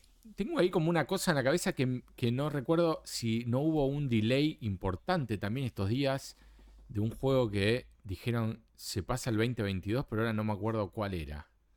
Eh, o por ahí. Es que fueron tantos, fueron tantos. Sí, no, fueron varios. Des- desde el Gotham Knights Sí. hasta, eh, bueno, este, ¿no? El Rider Republic, que estaba entre los, los que van a, iban a salir este fin de año, ¿no? sí. Em, pero bueno, es Además, te- normal. te, es tiro como otra, por ejemplo. Seguimos sin ver nada del juego de Suicide Squad. Ni Sí, un gameplay, un- nada. un CGI, ¿no? Se vio nada más. El trailer del anuncio del año pasado. Claro. Tipo, en la. En la, el DC Dome, que hubo como un evento online de DC, ¿te acordás? Sí. que todos se reían porque el domo, estamos acá en el domo. Eh, yo supongo que en el próximo domo va a estar, no sé, que debería ser ahora en la San Diego Comic Con, ¿no? En esa época más o menos había un domo de DC. no sé. La verdad Pero es que no raro, sé. ¿no? Porque si pasó la E3, pasó, pasó la State of Play con cosas de terceros y tampoco. Como que decís, ¿qué está pasando en Rocksteady, no? Sí, la verdad que no sé. Eh, no sé, boludo, no sé qué decir. El rumor de juego de Superman. creo que tengo más ganas del nuevo jueguito de, de, Arkham, esto no, de Arkham no, ¿cómo se llama? Gotham Knights. Gotham Knights que, de, que del Suicide Squad. Claro, pero porque no sabemos qué es. Es como que no lo vimos. Sí, Capaz que lo vemos y está buenísimo. No, aparte, eh, era, era un cooperativo, un multiplayer, algo de eso, ¿no? Iba a ser el Suicide. Es, single player, pero tiene para, cooperar, sí. Ahí está, me acordé cuál era el, que hablamos la otra vez que se retrasó, que te mate mal, mal. El Gollum. El Gollum. Ah, el Gollum te mata. Pero, el Gollum te mata porque los chabones mostraron un video como re orgullosos de mirar lo que estamos haciendo y es una garcha. No, no, es tipo, pero con fuerza. Pues pero a ver, desde que lo anunciaron, pero no hace 10 minutos, lo anunciaron hace como 3 años, fácil. Mostraron más o menos lo mismo. Que aparte partamos de la base de que no nos interesa jugar un juego de Gollum, ¿no? Como que partamos de ahí. Si está eh, bueno, ¿por qué no? Si está bueno, ¿por qué no? Pero, no, no, lo pedía. me interesa más ser Frodo que Gollum, ¿entendés? Bueno, pero, a ver. Quizás a través del gameplay es una cosa mucho más novedosa. Por ejemplo, no sé, más linkeado a lo que es un Ape Odyssey, pero sí, Pero, el tema es que viendo lo que vimos, lo que estamos viendo en este momento, ya de por sí que Gollum es Steve Buscemi con leucemia. Sí, es eh, espantoso, es un mal. Pero aparte, este señor te habla como diciendo, no, la rompemos mal. Y, y yo te digo, ¿pero dónde, maestro? O sea, te muestran esa cinemática y decís, bueno, si se viera así, sí, pero no, no. No, no, no. Mostrás microsegundos de lo que uno cree que es gameplay y es. Pero posta, el personaje es de Play 2. Sí. Tipo, no, no hay forma de que eso sea actual. No, vuelve a esta imagen del chabón en zoom con, con el fondo ese. Eh, no, te mata. El gameplay te mata, boludo. Te destruye. Em, ojalá, a ver, ojalá que salga buenísimo y que la rompan. No, por supuesto. Nosotros siempre queremos que esté bueno. Claro, no la veo por ahora, la verdad, ¿eh? O sea, no, ni un poco. el globo a este muchacho, pero. No, no, tremendo. Tremendo los escenarios que muestran que se notan que son del engine, son espantosos también. sí, los del engine sí. Cuando Mirá, eso que va trepando. Eso, todo esto. no, el salto, el salto te mata. La, la, física de cuando choca de nuevo el piso esos bracitos. mirá eso, mirá eso, mirá eso. Pero pará, pará. Vos ponés, ponés el Uncharted Golden Abyss de la Vita y se ve mejor. Sí, sí, sí. Pero no te jodo, este chabón te lo vende como es un juego Next Gen. No, es tremendo, boludo. Es tremendo Steve. A ver, te muestran esa. No, te mata. no lo podés creer, boludo. No, y aparte entre el combo de él, que qué sé yo, boludo. Bueno. La verdad, qué decir, ¿no? No hay más que agregar, me parece. Este no, no, la verdad que no. De este delay. Pero bueno, todo delay, delay, delay. Delay de year, ¿no? Sorry for the delay. sorry for the delay. A fin de año en el Game Awards va a ser The Delay Awards, ¿no? Sí, sí. The most delay game of the year. claro. The, eh. most. Eh, no, the least eh, unexpected delay. Que a ser Horizon al 2022 ese se viene eh, en cualquier momento. Por eso te digo, el menos inesperado. Claro. Eh, no, tremendo Gollum, eh, tremendo el delay, la delay era que estamos viviendo. Acá estoy viendo una lista de juegos retrasados. Algunos ya salieron igual de esta lista. tenemos el Outriders, tenemos Pragmata, el Elite Dangerous también salió. Tenemos el Howards, que este yo le, tengo un interés importante a ver de qué se trata, pero para mí con suerte sale en el 2022. Sí. Eh, no hubo tampoco trailer más, nunca más. El DLC, el Cyberpunk, vaya uno a saber, ¿no? Muchas gracias, le agradecemos por. ¿Por qué me agradeces? ¿Pero por qué me agradeces? Sí. ¿Qué quiere decir? Eh, eh, ¿Nos puede dar una explicación? Sí. claro. Eh, Riders Republic, que recién lo mencionábamos. Em, bueno, Gollum, ahí está. Returnal, que ya salió. Prince of Persia, The Sands of Time Remake, te destroy. No, pero ese te destroy, pero te destroy, pero te destroy recontra mal. El trailer te destroy la life, pero mal. No, era, era espantoso, no tenía mejoras gráficas, sino tenía empeoras gráficas. eh, eh, iba tipo a salir, tipo faltaba un mes Ah. para que salga una cosa así y lo delayaron indefinidamente. Sí, para mí no O sale sea- ya fue. Es o no sale más o lo hicieron todo de nuevo. Claro. A ese nivel, ¿eh? Porque posta que es un juego de los mejores de todos los tiempos, el Sons of Time. Sí, No le podés no poner ganas, boludo. Hace un remake en serio, como, como los que estamos viendo. Hay remake con buenas, buenas ganas. Como con Capcom. claro, o sea. New World no tengo idea lo que es. Em, No. Pero se retrasó también. Bueno, Vampire, por supuesto. Indefinido ese. no. Indefinidísimo. Eh, Gran Turismo 7.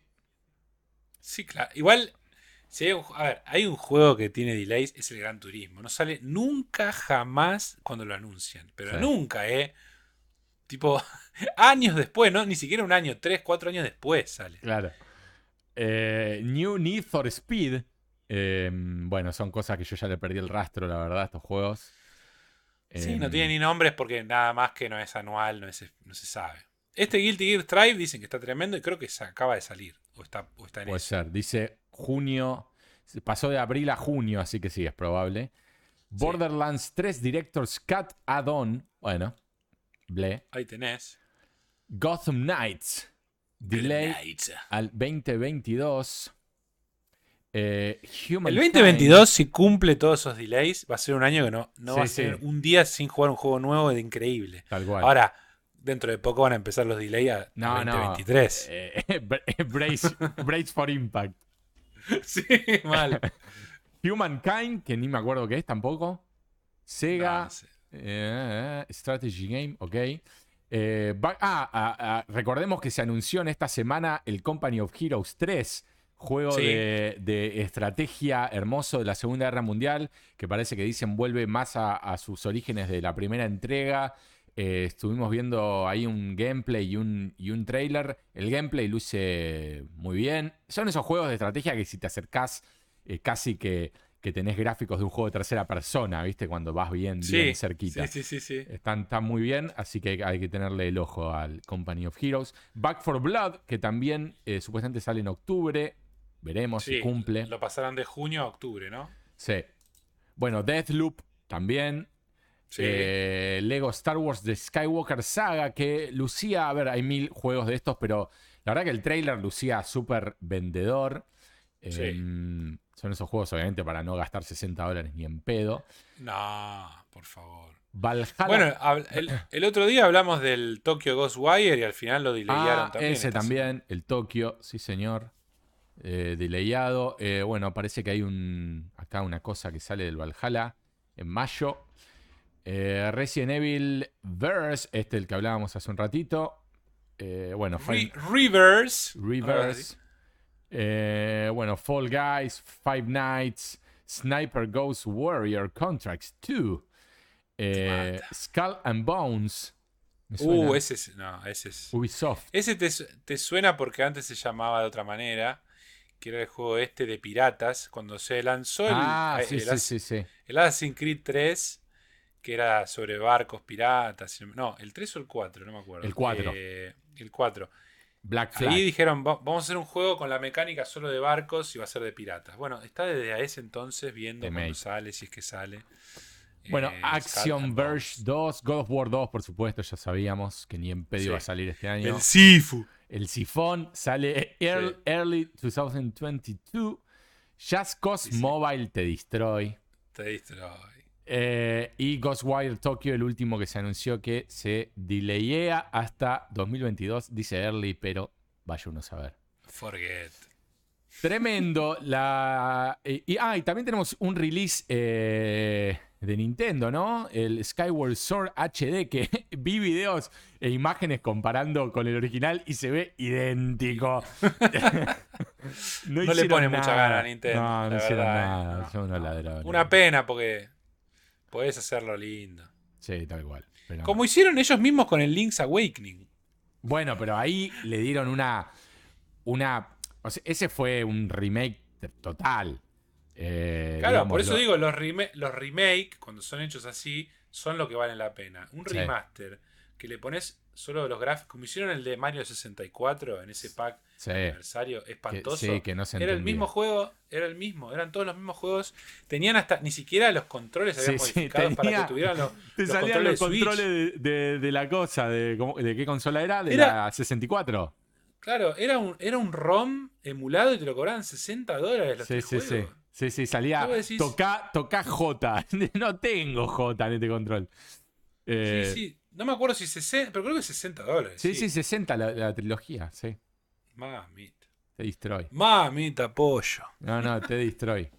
Em, bueno, Skyward Sword, yo la verdad que no lo jugué, este Zelda, em, habiendo, estoy seguro que debe ser divertidísimo, pero habiendo jugado al, al Breath of the ¿Y el Wild, Es un poco difícil, me imagino, agarrar un Zelda que no sea de ese nivel, eh, salvo sea una propuesta totalmente distinta como fue, por ejemplo, el Link's, el Link's Awa- eh, Awakening, ¿no?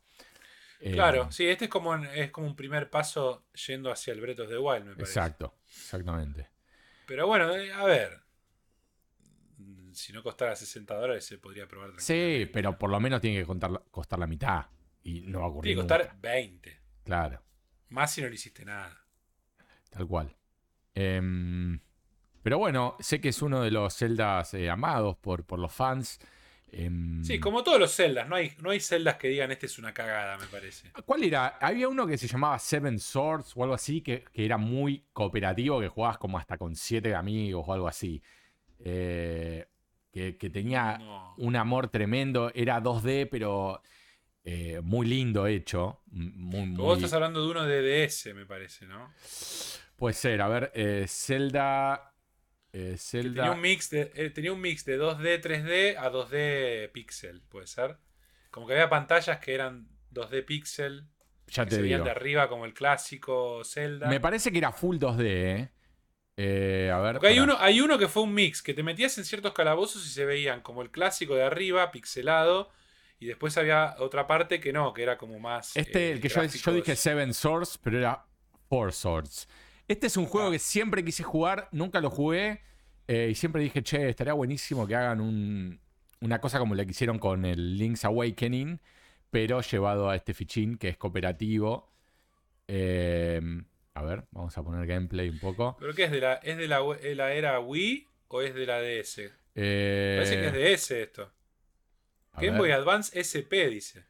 Cooperative Swords eh, Release. A ver, Four Swords. Vamos a poner Four Swords. Zelda. Me compliqué la vida. A ver, a ver. Four Swords salió para Nintendo. ¿Dónde? GameCube. GameCube. Ajá. Bueno, ahí estoy viendo los celdas que salieron en Nintendo DS. A ver si hay una lista. pues. Pero este estaba muy lindo, estaban muy lindas las animaciones, esto de jugar de a cuatro en la misma pantalla. No sé, eh, llevado a hoy, con los gráficos de hoy, online, cooperativo, estaría buenísimo, pero bueno, es pedir un montón eso para, para Nintendo. Sí. Claro, está el Legend of Zelda Triforce Heroes, que salió en la 3DS. Temei. Después está el Link Between Worlds. El Link Between Worlds, sí. Eh, en la DS salió el Phantom Hourglass Sí. y el Spirit Tracks. A veces no lo tengo muy presente. No, yo tampoco. Pero hay uno que es el que, que voy a ubicar, que es el que yo te decía, que tiene partes pixel art y partes... Bueno, el Triforce es como el que describís vos, me parece, pero con Sí, ahí, tres. ahí vi una imagen, sí, es con tres, exactamente. Eh, y no sé si no es ese, como te digo yo, ¿eh? el, que, el que cuando entras a los calabozos se ve de arriba como el clásico, pero después salís de ahí y tiene como una onda más moderna. Claro. Moderna para ese momento, ¿no? Eh, pero bueno. Li- Link Between Worlds, me, me la- me acuerdo de la tapa. Me acuerdo las tapas de todo, pues no tuve DS. Pero sí en una época que trabajaba en retail de juegos. Los recibí todos estos Sí. para vender. Eh, Y te preguntaban, ¿no? Iban y te preguntaban, ¿tenés el, Sí. ¿Tenés el Mario para Play 3? No, pero es de, es de Sony la Play y Claro. el Mario es de... el Kratos de Xbox? Y me miraban así. ¿Y qué, y qué quiere decir? ¿Y qué, qué- qué tiene? Claro, porque, porque el amiguito de mi nene lo tiene. Y te discutían. No, a ver. Algún día podemos hacer un apartado de todas las situaciones que viví. Claro. Pedidos extraños. La gente es muy extraña, muy, muy loca y Sí. a veces muy tonta, si me permiten el término. Eh, pero sí, a ver, el típico, ¿no? Mi primo trajo de, no sé, de Corea, se trajo el Mario 78 para Xbox y, viste, son situaciones que no, no, no, no, no puedes más. Sí, sí, sí. Eh, pero bueno, la recuerdo con cariño. Las cajitas de DS tienen un lindo formato, Sí. lindas. Eh, no tuve ninguna DS. La más linda físicamente creo que fue la New 3DS XL. Me parece que es la última, última. A ver. Eh, Yo tuve una 3DS XL, pero no me acuerdo si era New o no New. Eh, Y había una New que también era muy linda. Primero salió una que daba vergüenza, que era la 2DS, que era como Sí. alargada y tenía las dos pantallas. Y después salió la New 2DS, pero era foldeable y estaba re linda. Sí. Sí, pero si me preguntás a mí, yo te digo La- que el tema de la profundidad estaba, estaba lindo. Era como. Sí, yo no, yo no lo hubiera descontado, ¿eh? No lo hubiera descontado. La, la, Si podía- la New Nintendo 3DS que venía con los botoncitos de colores y era blanca, era increíble. Sí. Mal. Acá estamos viendo imágenes. Eh, esta que tengo acá al costado, a la derecha, hermosa. Esa es hermosa. Esa por aparte tiene los, los colores de Super Nintendo, Claro, exactamente. básicamente. Esa es la New Nintendo 3DS. Después está la XL que sí, tenía la ventaja de... Pasa que era más pantalla, pero la resolución era la misma, creo. Sí, sí, me parece que sí. Pero ve- ves que después salió, fíjate, está la New Nintendo 2DS XL. Esa me parece que era la más full full A ver. Eh, de todas. Obviamente sin el 3D. pero Ah, me acuerdo, me acuerdo con ese, ese bezel que le sobresalía. sí. Sí, sí, sí. De Como que habían color. mejorado, decían la cruceta y no sé qué más. Sí, Que era otra cosa. Pero bueno, nada, recuerdos. de- sí, señor. Vos, vos me decías que habías tenido una, ¿no? ¿Cuál era? Yo tuve la 3DS XL, pero no me acuerdo si era la New o no New. No sé si, si existió no New de esas. Eh, Sí, estaba tuve- La 3DS XL, creo. y es. después tuve la 3DS, la, la primera que salió. O sea, la, la- la más, la chiquita. Eh, Sí. Creo que la tuve de color medio, medio, un color medio vino tinto era. Sí. Em, divina consola, mal. Amé el 3D en los Mario. Para mí estaba re bien implementado en muchos juegos. Bueno, Eh, el Mario 3D Land es el que. El que estaba en. Que es el que Eh. dicen que era increíble y aprovechaba el 3D bárbaro y por eso es medio irrepetible para hacerlo en un 2D, digamos. eh, no me porque- acuerdo cómo se llama el Mario, que es eh, el Porque que vos usaba decís, mecánicas sí. que eran, digamos, lo tenías que jugar siendo en 3D para que las mecánicas tuvieran sentido directamente. Claro, Me parece, Sí. me parece que era el 3D Land. puede ser. Eh, Mario. Sí, 3D Mario Land. 3D Land, Super Mario 3D Land. Ahí va, sí. Sí, sí, sí. Recuerdo ahora acá el- la portada. Em, esta tenía yo, mirá, que decía tipo vino tinto. Esa era. Sí, la, la rojiza medio bordó. Sí. Em, hermosa consola. Bueno, Nintendo, la verdad que en Sí, tiene lo suyo siempre. Sí. Eh, ¿Vos decís que, que tendría sentido comprarse una 3DS hoy? ¿Te comprarías una 3DS hoy? Si Teniendo pudiera. la Switch por ahí no, ¿no? No, teniendo la Switch, no. A ver, si vos me decís que me das una 3DS por 150 dólares, como muchísimo, pero está toda llena de ROMs, eh, ¿entendés? Si, si vos me decís tengo que comprarle Sí, flasheado. todo, ni en No, pedo. no, Ni en pedo. no, no. Pero toda llena de ROMs, sí, a full. ¿Por qué no? Tipo 10 mil pesos. Claro, ponele. 15 como que estoy generoso. No, yo si tuviera que comprarme una retro, que si le tengo ganas, es la 64. La- la- la 64 Nintendo me 64. gustaría. Y, Pero me preferiría que saquen una mini, ¿viste? Más prolijo. claro. Aparte de andar a saber cómo está, la tenés que buscar. en- Bueno, igual lo, lo que tienen las mini, estas que están largando, es que tienen un manojo de juegos y fuiste, ¿no? No puedes hacerle nada más. Sí, pero la, podés- la podés flashear y le pones la ROM que querés. Ah, ¿sí? Sí, por USB en la PC la conectás. Tiene un... Yo no lo hice, tengo la, la, la SNES, Algunos discuten que no es SNES, Sí. pero es la Super Nintendo. Eh, pero bueno, por ejemplo, no estoy viendo en el Mercado Libre ridiculeces. La 2DS, la primera, la horrible, con el Super Mario Bros. 2, 37 lucas que te compras Una, una Xbox. Switch Lite. No, una Switch Lite te compras. La Xbox creo que debe salir más cara. No, pero digo, una Eh, Xbox One eh, usada, te, Ah, tranqui te la puede- compras. Puede ser, ¿eh? Puede ser, no estoy seguro, pero puede ser. Ni, un Nintendo 3DS XL de Monster Hunter, 95 lucas. A la mierda. Tomá. La gente está cray, cray. Eh, pero bueno, me acuerdo la, la DS, la que más me gustaba, no la 3DS, la DS, viste que salió una que era super slick cuando estaba cerrada, que tenía una camarita afuera, Sí, parecía un celular. sí, sí, sí. Por ejemplo, acá estoy viendo una rosada. Te mando por WhatsApp. Esta estás viendo.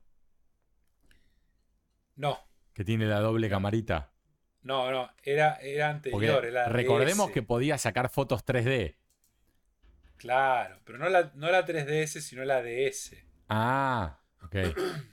Que había una que era la Lite, si no me equivoco. Ahí te mandé una imagen. Que la vas a recordar al toque, que es súper compacta. Ah, sí, sí, sí, sí, sí. Que no era, no, era, no era ya redondeada, sino más chatita. Ahí se ve en la pantalla. Claro, parece un celular. Sí. Sí, aparte tenían todos esos colores fantasy hermosos. Sí, boludo. Bueno, en la Switch también hay, pero no tanto, ¿eh? Más de los Joy-Con que de la consola. Sí. Sí, señor, es verdad. No sé, viste esas cosas que también decís, boludo, ¿cuál, cuál es el problema de hacer un diseño customizado, hermoso? Eh, siempre le cambian el color a, lo- a los, a los soronguitos por colores tampoco tan, tan wow, ni con diseños tan wow. Sí, sí, sí. Ahora sacaron uno de, de Zelda, que vi que había un review ahí de unos nuevos de Zelda que salieron. Sí. Em, pero ¿qué les cuesta, boludo? ¿Por qué? ¿Cómo puede ser que en ninguno de los de los de los controles tenés, no sé, la carita de Mario? No sé, no sé, no, Claro. sé, no sé, es como es como decías el vos, Mario boludo, no Game les Watch, gusta la plata. 12 lucas.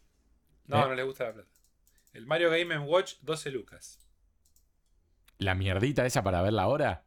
Sí. Anda cagada. Con dos juegos, dice. ¿Cómo dos juegos? ¿No trae varias mierdas eso? No, no, no. Trae. El de Zelda trae el Zelda y no sé si trae un par más de Zeldas. El Mario dice trae dos juegos. Dice dos juegos y tiene un cable que es USB-C y nada más. Distrae. Eh, habría que ver cuál es el segundo juego, porque más allá del Mario Bros. Obviamente, de vuelta, es un lindo ítem de coleccionismo. Nada Sí, más. sí, sí. Hasta incluso para, para, para no sacar de la caja, ¿viste alguno? Claro, claro. Eh, pero bueno, estamos sobrevolando las dos horas y media. Y sabíamos que teníamos muchas cosas. De hecho, tenemos, Tenemos más muchas cosas. Tenemos más todavía series y películas que no hablamos nada. Sí. Eh, pero bueno, eso lo, lo, lo podemos dejar para la próxima o podemos charlar ahora. No sé cómo. cómo Como, ¿Cómo como, como vos quieras. Yo estoy para tirar, si querés, un- una media hora más. Si queremos llegar a. No sé si aún llegamos a las tres horas de programa. yo creo que la superamos, de hecho, me parece. ¿Sí? A ver. Hubo uno que fue más. Sí, sí. Sí, puede ser, ¿eh? eh, puede ser, puede ser, sí. Puede ser que hayamos hecho uno de tres Porque horas. y íbamos increyendo, increyendo, increyendo, increyendo. ¿eh? Sí. Y de pronto recuperamos las dos horas más o menos. Y bueno, pero. A ver, Pero bueno. estoy buscando. Vos me decías que habías visto eh, películas, ¿no? Yo me vi la trilogía eh, de terror que propone Netflix eh, a modo tipo de antología, mientras, entre comillas, eh, entre paréntesis, perdón, eh, al- a lo OLED, estoy mirando nuestros episodios en YouTube y el más largo es de 2 horas 39 minutos. Mirá, estaba seguro que habíamos hecho uno de 3 horas 10, pero no sé por qué. No. Y, el, y después tenemos 2 horas 19, 2 horas 25, 2 horas 21. eh, pero no, nunca pasamos las 2 horas 39 minutos. El más largo es el de Love, Death and Podcast. Claro, íbamos capítulo por capítulo. Pero bueno, de esas películas yo había visto la, primera que comenté y me quedé ahí, no vi la, segunda y la tercera. estamos hablando de Fear Street, una trilogía de películas que tranquilamente pudo haber sido una miniserie también, eh, pero les rendió más hacer tres películas. Eh, a ver, yo creo que la peor es la primera. Eh, ah, menos mal entonces. Sí, sí. la... tengo, estoy para bien. Creo que la, más redondita a mí me resultó la segunda. Eh, pero la tercera, la verdad que es bastante digno el cierre que le dan. Eh, es súper obvia, súper cheesy, súper predecible, eh, súper cringy por momentos. Pero yo creo que quiere ser todas esas cosas. Obvio, sí, sí, sí. Son la por eso. la primera no. No, que la primera a mí me ha parecido todo eso que decís, pero no me pareció un desastre ni nada. me pareció como que estaba calculado para ser así y no le pidas otra cosa. La única crítica que recuerdo haberle hecho, eh, o por lo menos la más importante, era que en un principio y gran parte de la película los personajes no son muy... No es que te decís, che, banco este personaje o son desde el estoy totalmente de acuerdo y lo arreglan en la segunda para mí. Ah. O sea, no es que vas a querer más. Pero terminan terminan siendo más o menos queribles algunos en la primera. Sí, Pero lleva demasiado tiempo para eso, me parece. La primera es un slasher, la segunda también es bastante slasher, con la diferencia de que eh, generalmente en los slashers vos te, estás preguntando todo el tiempo quién es el malo. Eh, acá vos ya sabés. Em, lo que no sabes es por qué el malo es malo, básicamente. Claro. Em, la tercera me, sorprendió, es como que cambia por completo, no es un slasher, si bien después hay como un ida y vuelta, no es un slasher la tercera. Eh, a ver, para que la gente entienda, si no vio nada, es una película que está basada en una maldición que hay en un lugar, ¿no? Que viene desde la época de las brujas, en el, 1600. Eh, entonces la película va desde el presente, entre comillas, en los 90, hasta el pasado en en el 1666, obviamente. Eh, sí, creo que una, la primera era del... 1994. 94. Después, se va la segunda del 70 y pico. 78 creo. Eh, y después se va a 1666. Eh, Está bien porque, digamos, si tenés que pensar en películas clásicas de slashers, es lógico, 70 y pico debemos tener la de Michael Mayer, ¿no? O la de Viernes 13, más o menos por ahí, ¿o no? Sí, sí, sí, es de los 70. Eh, la otra de 94, por ahí para no ser tan cliché de ir siempre a los 80. Y en los 90 tenés... Eh, Harry Movie, eh, perdón, es que Scream. Scream, exactamente. Em, claro, porque el malo en esa es medio screamesco, ¿no? Que tiene una máscara de calavera. Sí sí, eh, Es, interesante lo de los malos porque em, hay más de uno. Eh, entonces eh, tienen que ver con estas eras. No quiero spoiler mucho, pero tienen que ver con estas eras em, en donde van apareciendo como asesinos seriales. y, se van repitiendo cada X cantidad de años en el tiempo en, este pueblo. Para mí, el spin que perdón, el spin que tiene, por lo menos la primera, que es casi desde el vamos versus a la película clásica de Slasher, no sé si esto será un spoiler o no, por la duda digo spoilers, es que es sobrenatural y te lo aclara del toque. Sí, tal cual. Sí, eso, eso lo, hace interesante de una. Em, después, la tercera. A ver, es cliché y es. Em, bastante obvia, pero si querés la tercera, da una vuelta de tuerca que decís, ah, bueno, está bien, se inspiraron un poco acá, eh, no era tan obvio, por más que te lo reves venir, pero no era tan obvio. Después el desenlace. Em, y me gustó, la que más me gustó es la segunda, creo que porque está, es la clásica película de terror en el, en el, en el recreo, este, ¿cómo se llama? Estos lugares donde se van de campamento, los yankees, viste, que se van todo el verano. el summer camp. Claro, el summer camp. los chicos se van de en la escuela de, campamento y obviamente empiezan, eh, se, va todo al carajo. Eh, se empiezan eh, a morir todos a lo loco. Es la más gruesome, quizás la tercera, la, la segunda, perdón. Y, la, segunda, lo que tiene, para mi gusto, a diferencia de la primera, es mucho más desarrollado los personajes y te dan, te dan más ganas de que eh, prevalezcan más personajes que, por supuesto, eh, no prevalecen, ¿no? Em, eh, está, está bien. La segunda es la que más me gustó y creo que el orden es segunda, tercera, primera. No tan, no tan separadas la segunda y la tercera. Están bastante bien. Están las dos en, casi en el mismo nivel. La primera, además, a mí me resultó un poco larga. La más larga creo que es la tercera, porque bueno, tiene que ser. No por, duración, no por duración, sino porque no era.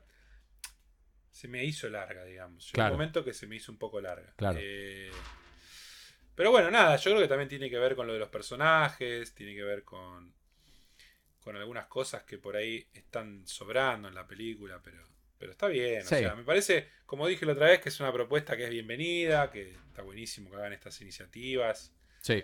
Más allá de que sea una, trilogía de películas o una miniserie es indiferente, pues es de Netflix, así que es como dijimos, Netflix puede hacer lo que se le canta y, y decirte es una trilogía. Aparte lo sacaron está bueno, porque es como que te dicen, bueno, este fin de sale una, este fin de sale otra, te dan como una... ¿Sabes qué? Un poco en, la, en el tono, o bastante en el tono de película que es la segunda, la que está en el Summer Camp, yo recomiendo fuertemente una peli de terror barra comedia que hay en Netflix, que no es de Netflix, pero está en Netflix, que se llama The Final Girls. Eh, acá les pongo una imagen con esta actriz que me encanta, que es la hermana de Vera Farmiga, eh, Tessa Farmiga. Em, Parece más la hija, te diría. Sí, pero es la hermana. Em, muy buena peli, muy, muy original. Básicamente, la película se trata de ponerle que tu mamá era en los 70, eh, eh, cosa, como es la de, ay, Halloween, la actriz em, de Screen Queen. No me sale el nombre. Sí, eh, Jamie Curtis. Jamie Curtis. Ponele que tu mamá era Jamie Lee Curtis en los 70 y la película más conocida de terror, ella es la potra protagonista de esa película en esa época. Y eh, la hija de esa actriz se tiene que meter en la película, o sea, se mete sin querer en la película mágicamente eh, y están viviendo como un loop de la película en donde la madre es mitad el personaje, mitad la madre, porque la madre cree que vive en esa película, ¿entendés? Eh, no quiero spoilear de por qué pasa esto, eh, pero tiene un, cora ah, tiene un corazón esa película y un final hermoso, me encantó. Buenísimo. La voy a ver entonces. Sí, sí, recomendada. Pero bueno, eso no es lo único que viste, ¿no? No, vi una peli que yo la verdad que no conocía el juego, una peli rara porque arranca con la placa de Ubisoft. La primera vez que me pasa en la vida de ver una peli que arranque con la placa de Ubisoft. Eh, es una peli de un juego VR que yo la verdad que no, no lo conocía, que se llama Werewolves ah, Within. Eh, que la verdad que no tengo ni idea de qué va el juego, pero me imagino, habiendo visto la película, que se trata de una especie de quién es el impostor, básicamente. Básicamente es un juego que es casi un juego de mesa. Claro. Que te sentabas alrededor de una fogata y era como como si fuera el, el, Among Us. Claro. Pero la parte en la que decís fuiste vos, fui yo y chamullás, e, es en eso que consiste el juego, ¿ves? Claro. Muy simpático para jugar en VR, la verdad. Eh, tenía temas de bugs y eso había leído en su momento. Yo en lo particular no lo jugué, pero tenía una propuesta que siempre me pareció original. Y yo vi el trailer de la película y me pareció que debe ser divertidísimo. Bueno, la película está muy bien. Sobre... Es más, te diría, si bien no es justo decir, aunque lo es, que es una película basada en un videojuego, realmente lo es, por más que cambia completamente eh, y la película no se trata de eh, esto que estamos viendo en pantalla. Eh, te diría que junto con, Silent Hill 1 probablemente son las dos mejores películas de videojuegos que vi en mi vida. La película está muy bien. Voy a cambiar de pantalla si ponemos imágenes de la película. es básicamente una película de terror, comedia, en donde un, nuevo eh, guardaparques, digamos, un nuevo ranger llega a un pueblo em, en donde hay una tormenta de nieve y em, empiezan a haber asesinatos y eh, tienen que saber, por supuesto, el, pueblo es súper reducido, la gente que hay en el pueblo. Eh, y todos son sospechosos, todos sospechan de todos, todos se quieren matar con todos por otros motivos, más allá de, sentirse em, amenazados por esta presencia de esta bestia eh, se Sí. sienten amenazados por otras cuestiones personales de cada uno, que ya la- las verán si ven la peli. Eh, es muy divertida, casi que por momentos parece una peli de Edgar Wright. Eh, tiene tiene sí, cositas. tiene, tiene como ese tono. Sí. Y además, no sé por qué. Es más, capaz que está en la película y todo, y yo por eso tengo esta sensación. Pero es esas películas que ves a, a um, Elijah Wood. Claro, sí, sí, no, no está. Eh, está esta chica que la descubrí en, en esta peli, que ahora en algún momento va a aparecer, que por Dios te enamorás mal de esa chica que estamos viendo ahí, mal, pero mal. Eh, la película es predecible, yo ya sabía quién, quién era eh, el hombre lobo desde, te diría, los primeros 10 minutos, pero no, no sé si les importa mucho. Eh, está, está, está muy bien, eh, sobre todo porque no hay pelis de este género, tampoco mucho que, que combine el humor y el terror como ha hecho Edgar eh, con Shaun of the Dead. Eh, y y Sí, está, está- sí, está ese muy bien. tono, ese tono es, es- Lo deben hacer poco porque debe ser muy difícil de conseguir. Eh, es muy especial. Sí. Eh, y es uno de los que más me gusta, ese tono. Sí. lamentablemente. Es, esta película es el género Whodunit. Whodunit, Whodunit. exactamente. Le, le dicen que es como la Knives Out, que es otra que. Sí, tiene, tiene, tiene, digamos, si la película dura una hora y media, ponerle que el Who Done It te dura 20 minutos. Eh, Claro. Porque después se va un poco. O sea, porque el Who Done It lo que tiene en común es que son personas en una sola locación, eh, en este caso, en este hotel. eh, Y es como que todo se maneja ahí adentro. Acá no dura tanto eso en la película. No, claro, Eh, claro. Pero. ¿Sabes quién también me hace acordar? Solo por ver el tráiler y por lo que me describís. Algo de Taika Waititi. También, sí, sí, sí. Tiene ese, ese humor, sin dudas. Eh, nada, y aparte a mí las películas eh, que están basadas, primero en, en locaciones así, en donde la gente no se puede ir porque hay una tormenta, o en Navidad, ¿viste esas películas con, con esos... Con esos, eh, esas Sí, sí, sí. licencias musicales, incluso cuando alguien dice algo que te 30 suena. Days of Night.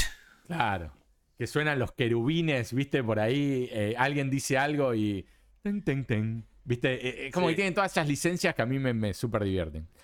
Así que. Sí, la que yo mencioné, que es 30 días de noche, no sé si es tan buena. Pero A mí me gustó, a mí me gustó buena. mucho. La premisa es muy buena. Sí. Pero es un cómic que ya tenía su premisa. Sí. A mí, a mí, a mí me copó. Eh, sobre todo los, los. Está bien, no lo inventaron para la película, pero los, los, los vampiros son espectaculares. Sí, eso. Espectaculares. Sí, sí, dan miedo. Sí, dan miedo. Que es lo que tengo ganas que suceda con un vampiro. A menos sea algo más bien más bien romantizado como, no sé, eh, los vampiros victorianos. Claro. Entrevista con el vampiro. Y eso te lo rebanco porque también dan miedo. Sí. No ya otra cosa. Sí, señor. Así que eso, eso vi y recomiendo las dos cosas, Fear Street y Werewolves Within. Eh, la verdad que por más que te puedan parecer medias onzas, no te, la, no te clavan. Para digamos. pasar un lindo rato. Sí, sí, sí, la pasas bien. ¿Y Werewolf Within es descarga o es algún servicio? Eh, ¿Te referís al jueguito? No, el- la película. ¿Vos la Ah, no, yo la. No, yo la. La, la, la, la. Sí, sí, sí. La descargué. Está bien. Sí. Eh, porque era, era cine y después iba a salir en algún servicio, creo, pero no sé en cuál. Una que no salió, pero salió en Netflix, que tenía ganas de verla, era. eh, La tengo. La vi. era No, no la vi, perdón. Te vi, quise decir. Te vi preguntándole a Netflix por qué no estaba. Sí, Eh, ¿por qué no está? Si salió. Sí, no sé, es raro, raro porque Netflix eh, siempre libera todo eh, worldwide, digamos. Em, Claro, sus cosas, sí. la, la- Pero bueno. la bajé porque la vi, no sabía que era de Netflix y la bajé porque también había leído buenas cosas. Eh, Milkshake, ¿cómo es? Sí, Milkshake, no sé, algo, Movie algo relacionado. Milkshake. Ah, Gunpowder Milkshake. Gunpowder. Milkshake. Ahí va. Sí, el otro día me dio risa porque un amigo se enteró de esta película, no sabía cuál era, y me dice, no, porque un flaco decía que era un bodrio porque combinaba eh, Kingsman, John Wick y... Y no sé qué otra cosa que también era excelente. Recopado todo lo que combina. Pero, pero era, combina tres cosas Blonde. que van como trom... Claro, eran tres cosas que combina que son bárbaras, que quiero ver en todas las películas. Claro. Era un bodrio. Sí, se nota que Pero es bueno, una gente- especie de Kingsman, pero con mujeres, o sea, Kingswomen. Claro, claro. Em, sí, que tienen que No, aparte todas una nena. actrices, todas actrices que, que están en otras cosas que, Sí, que está, está la, la- la posible reemplazante de, mm, de Uma, Uma Thurman en Kill Bill, la hija. Eh, Claro. Es la hija En de. realidad no reemplazante, sino que hace de la hija. Bueno, sí, hace de la hija. Em, la hija de, de Uma Thurman con Ethan Hawke, Exactamente. que está en. La vimos Stranger casualmente en. Fear Street, ¿En? en la calle del miedo, del terror, en la primera. Claro, bueno, que me hizo acordar a Scream 1 de poner una actriz así para un papel tan cortito, ¿viste? Sí. A, sí, a sí, Drew sí, sí. Barrymore me hizo acordar, a la escena de Drew Barrymore en. Scream. Em, Sí, ahí está, está, está más, eh, más bonita que en la época de Stranger Things, sí, me parece. está más grande también. Sí, sí, sí, sí. Así que bueno, eso fue lo que vi. Yo sé que vos viste al queridísimo Loki. ¿Sabes que yo Sí, no, señor, yo no terminó. tengo. Hay como un fanatismo con Loki que a mí nunca me llegó. O sea, no, a mí tampoco. no con la serie, eh, digo con el personaje. Nunca me. No, no, por eso digo, nunca me llegó. A ver, lo entiendo. Porque me parece que el chabón. Sí, es un chanta bueno. querible, digamos. Pero digo, a nivel el actor, el actor tiene algo. El actor tiene algo que te cae bien, el actor tiene algo de, de buen actor. Son dos cosas que le identificás casi al vuelo. Entonces me parece que se mezcla un poco su. su capacidad de cautivar en la pantalla con que el personaje sea bueno. Me parece que se mezcla Claro, eso.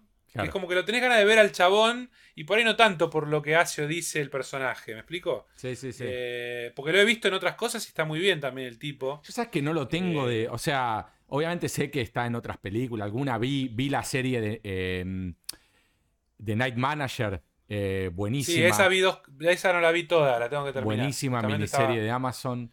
eh, Por eso, The Night Manager lo vimos en Midnight in Paris, pero en un rol chiquito. eh, pero. Pero no lo vi, viste. Un- o sea, es un es actor un, que no lo vi. es un casi. chabón más bien, más bien actor de, de- de teatro, de Shakespeare, es un tipo entrenado para eso y te das cuenta con- que hacen la diferencia. No sé cómo decirte.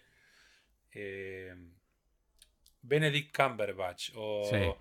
Hay actores que, o sea, son actores, actores que hacen estos roles como si fueran una pavada. Sí, sí, Pero lo sí. hacen, lo hacen con una calidad. Bueno, él dijo. Y eso es lo que yo noto. Haría Loki hasta que me muera, dijo. Lo mismo que había ¿por dicho no? Johnny Depp eh, con, con Coso, ¿no? Con el pirata. Claro, exactamente, pero la serie para mí es la primera vez que me lo acerca y me, y me lo hace querible a Loki. Son seis Lo hace capítulos, más ¿no? interesante. ¿Eh? Son seis capítulos. Seis capítulos, sí señor, ya terminó, vi el final. Vi que fue Es polémico el final. Sobre todo una escena post crédito, decían. No, no, polémico no lo llamaría, yo no sé después para otras personas, pero creo que es la serie más relevante para el universo en general. Eh, las otras como que son interesantes. Sí, tienen propuestas, obviamente, que van a tener que reincidir en otras series y en otras películas, pero esta es- creo que es la que más peso tiene. Claro. Sin duda es por Eh, donde arrancaría yo para querer tener ganas de ver cosas de series de Marvel que no vi ninguna. Voy a arrancar con Loki. Es que, a ver, a mí las películas, como ya hablamos, me cansaron un poco. eh, ya tengo la panza llena, tengo suficiente. No, no, no lo digo mal. Es como decir, lo que estaba bueno lo vi y como que ya pasó. Sí. Eh, pero las series lo que tienen es el formato que tiene a su favor. Da para contar las cosas de otra manera y, y- y contar cosas que por ahí en una película se pasan por alto. Eh, a ver, los capítulos es difícil de describir. No, so- no son excelentes. Pero tiene algo que te enganchan eh, y te gusta. Por ejemplo, las escenas que ves de Loki con Owen Wilson, querés que, que se queden hablando todo el día. ¿entendés? Claro. O sea, es como que hay cosas que están muy bien. ¿Qué son? ¿De cuarenta y pico de minutos?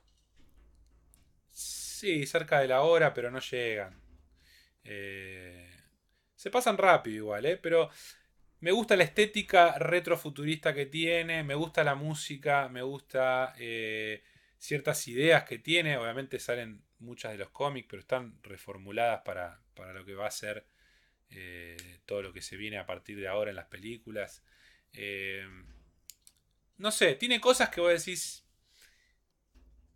Te das cuenta que en las series hay momentos como que baja y otros como que sube en general su nivel.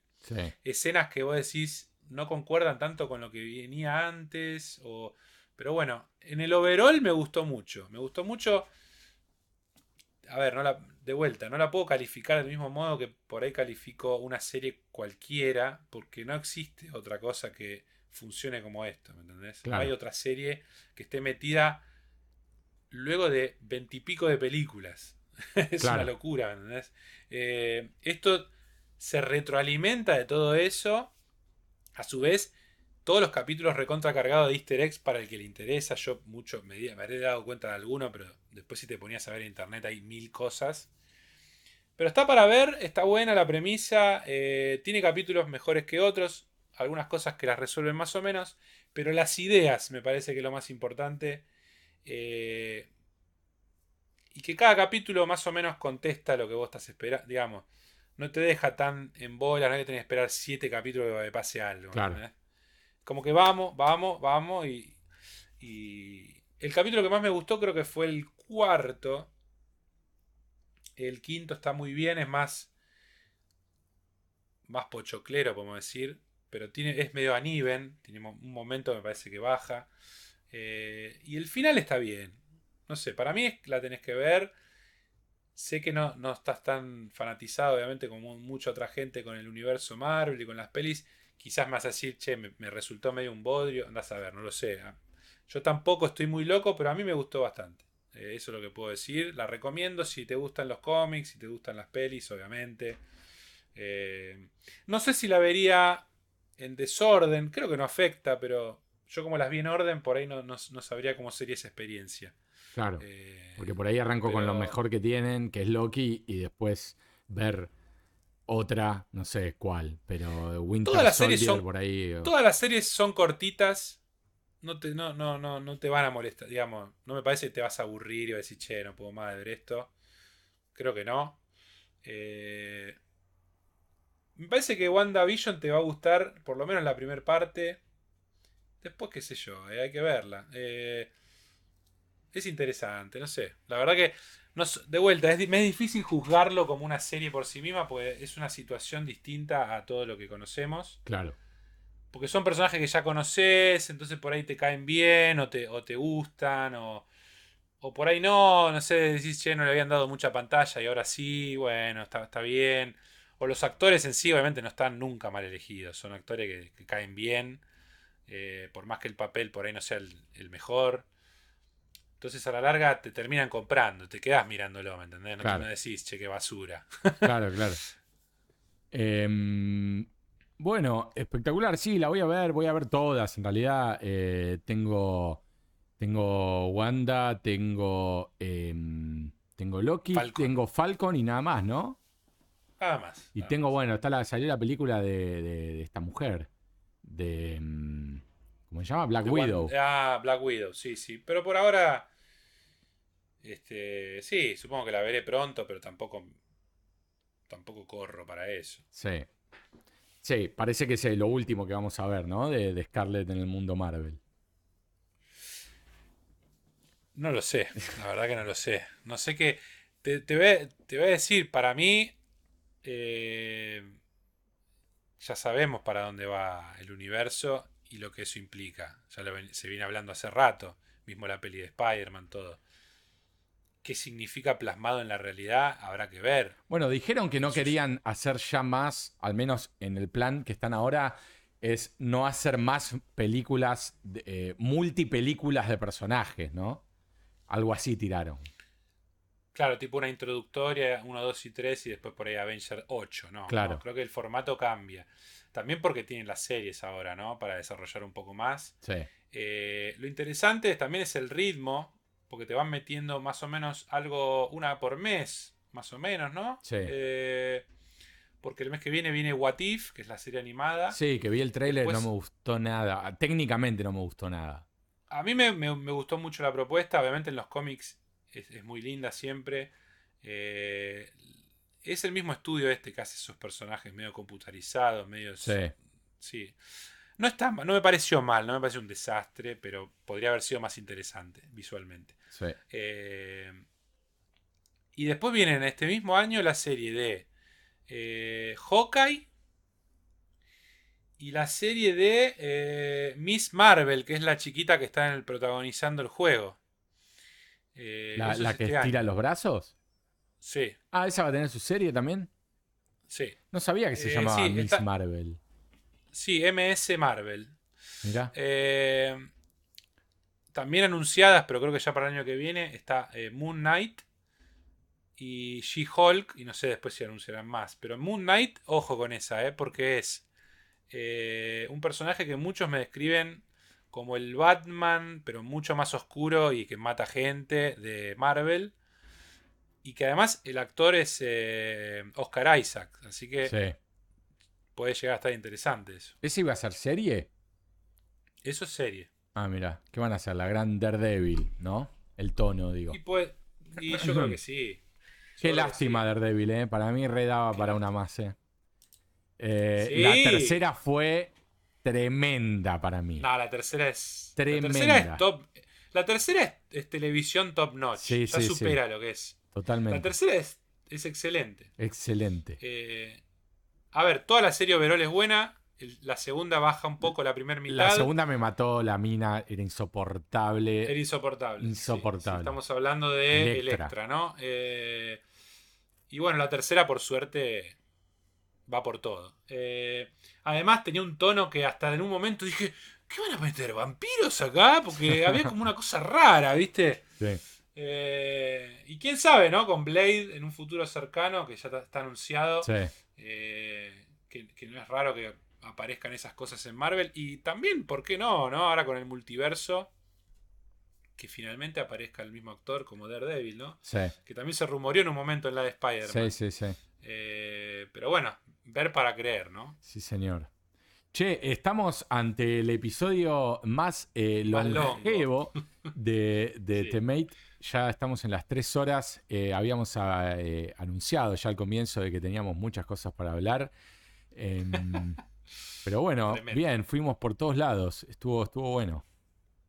Sí, sí, sí, la verdad que sí. Y, y siempre, yo creo que a vos también te pasa, y bueno, vos comentabas, ¿no? Que estás jugando más variado, quizás pensando en Temate. Sí. Decís, bueno, quiero tener algo más para charlar. Y a mí me, me está costando últimamente tener esa variedad y tener esa cantidad, porque bueno, tuve semanas en las que no pude meterlo. Eh, pero bueno, te- tenés esa cuestión de decir, che, pero también originalmente nosotros habíamos planteado de, de hacerlo como una introducción, el qué estamos jugando y el qué estamos eh, viendo. Sí. Y después terminó como ocupando casi el centro, ¿no? Que está, está bueno también porque la gente responde y, y también a nosotros nos propone esa, es- ese, ese paradigma, ¿no? Tal cual. Eh, de, de tener algo para charlar, pero siempre la realidad también nos da, salen estos anuncios. Es Eh, que bueno, hoy, para- hoy para charlar. hubo, hubo mucho, mucha información, estuvimos hablando de mucha, mucha noticia, eh, pero esto de, de qué estamos jugando o viendo también le da una estructura, me parece, ¿no? Al, al podcast Sí. que no es necesaria, pero está bueno también. Y aparte hace que nosotros juguemos y veamos cosas para poder charlarlas acá. Qué sé yo, Fear Street lo vi eh, las tres antes de, de que llegue hoy para, para poder ver, para poder charlarlo, ¿entendés? Sí, sí, sí, lógicamente está bueno. eh, por ese lado, a ver, tampoco me pondría a ver algo que no tengo ganas de ver. o No, jugar, no, esa la obvio, no, no, obvio. obvio. Eh, no, no, es, no es la búsqueda, me parece. Acá es ser sincero y, y proponer o recomendar cosas que nos gustan y, Claro. y- y viene por ahí. Pero sí la urgencia de decir, che, tengo esta semana donde lo puedo ubicar. ¿qué Claro. hacer? Exactamente. Eh, obviamente termi- terminar un juego no es No. una pavada, no es que decís. No, no. Entonces es más difícil hacerlo en este tiempo, pero bueno. Nada, ya saben que igualmente siempre tiramos comentarios en redes o, o en los streams o en los videos de YouTube. eh, que Pedrito, de hecho, seguimos eh, aguardando su lanzamiento. Le metemos presión. Sí, sí. Eh, prometo que en julio va a ser. De hecho, tenemos ahí una, una semanita de vacaciones. De hecho, eh, me, lo iba a decir y me hiciste acordar. eh, esta, esta semana no va a haber stream. De hecho, ayer tampoco hubo. Dije, de hecho, muchas veces. Eh, No, sabía eso. Sí, sí, vamos a tomarnos con Luque, que también tuvo que, que una emergencia ahí en la casa y tuvo que Ah. abandonar los precintos. Em, vamos a, a tomarnos, ya que estamos una semanita de, de descanso, de Lag Files en Twitch.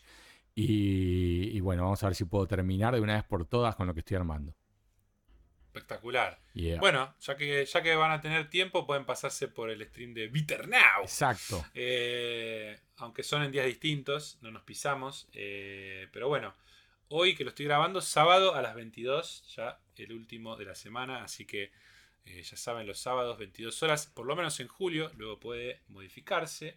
Pero nada, esperando ese video, así que Sí, tú me sí. dirás cuando, cuando sale, estaremos todos comentándolo. Yeah.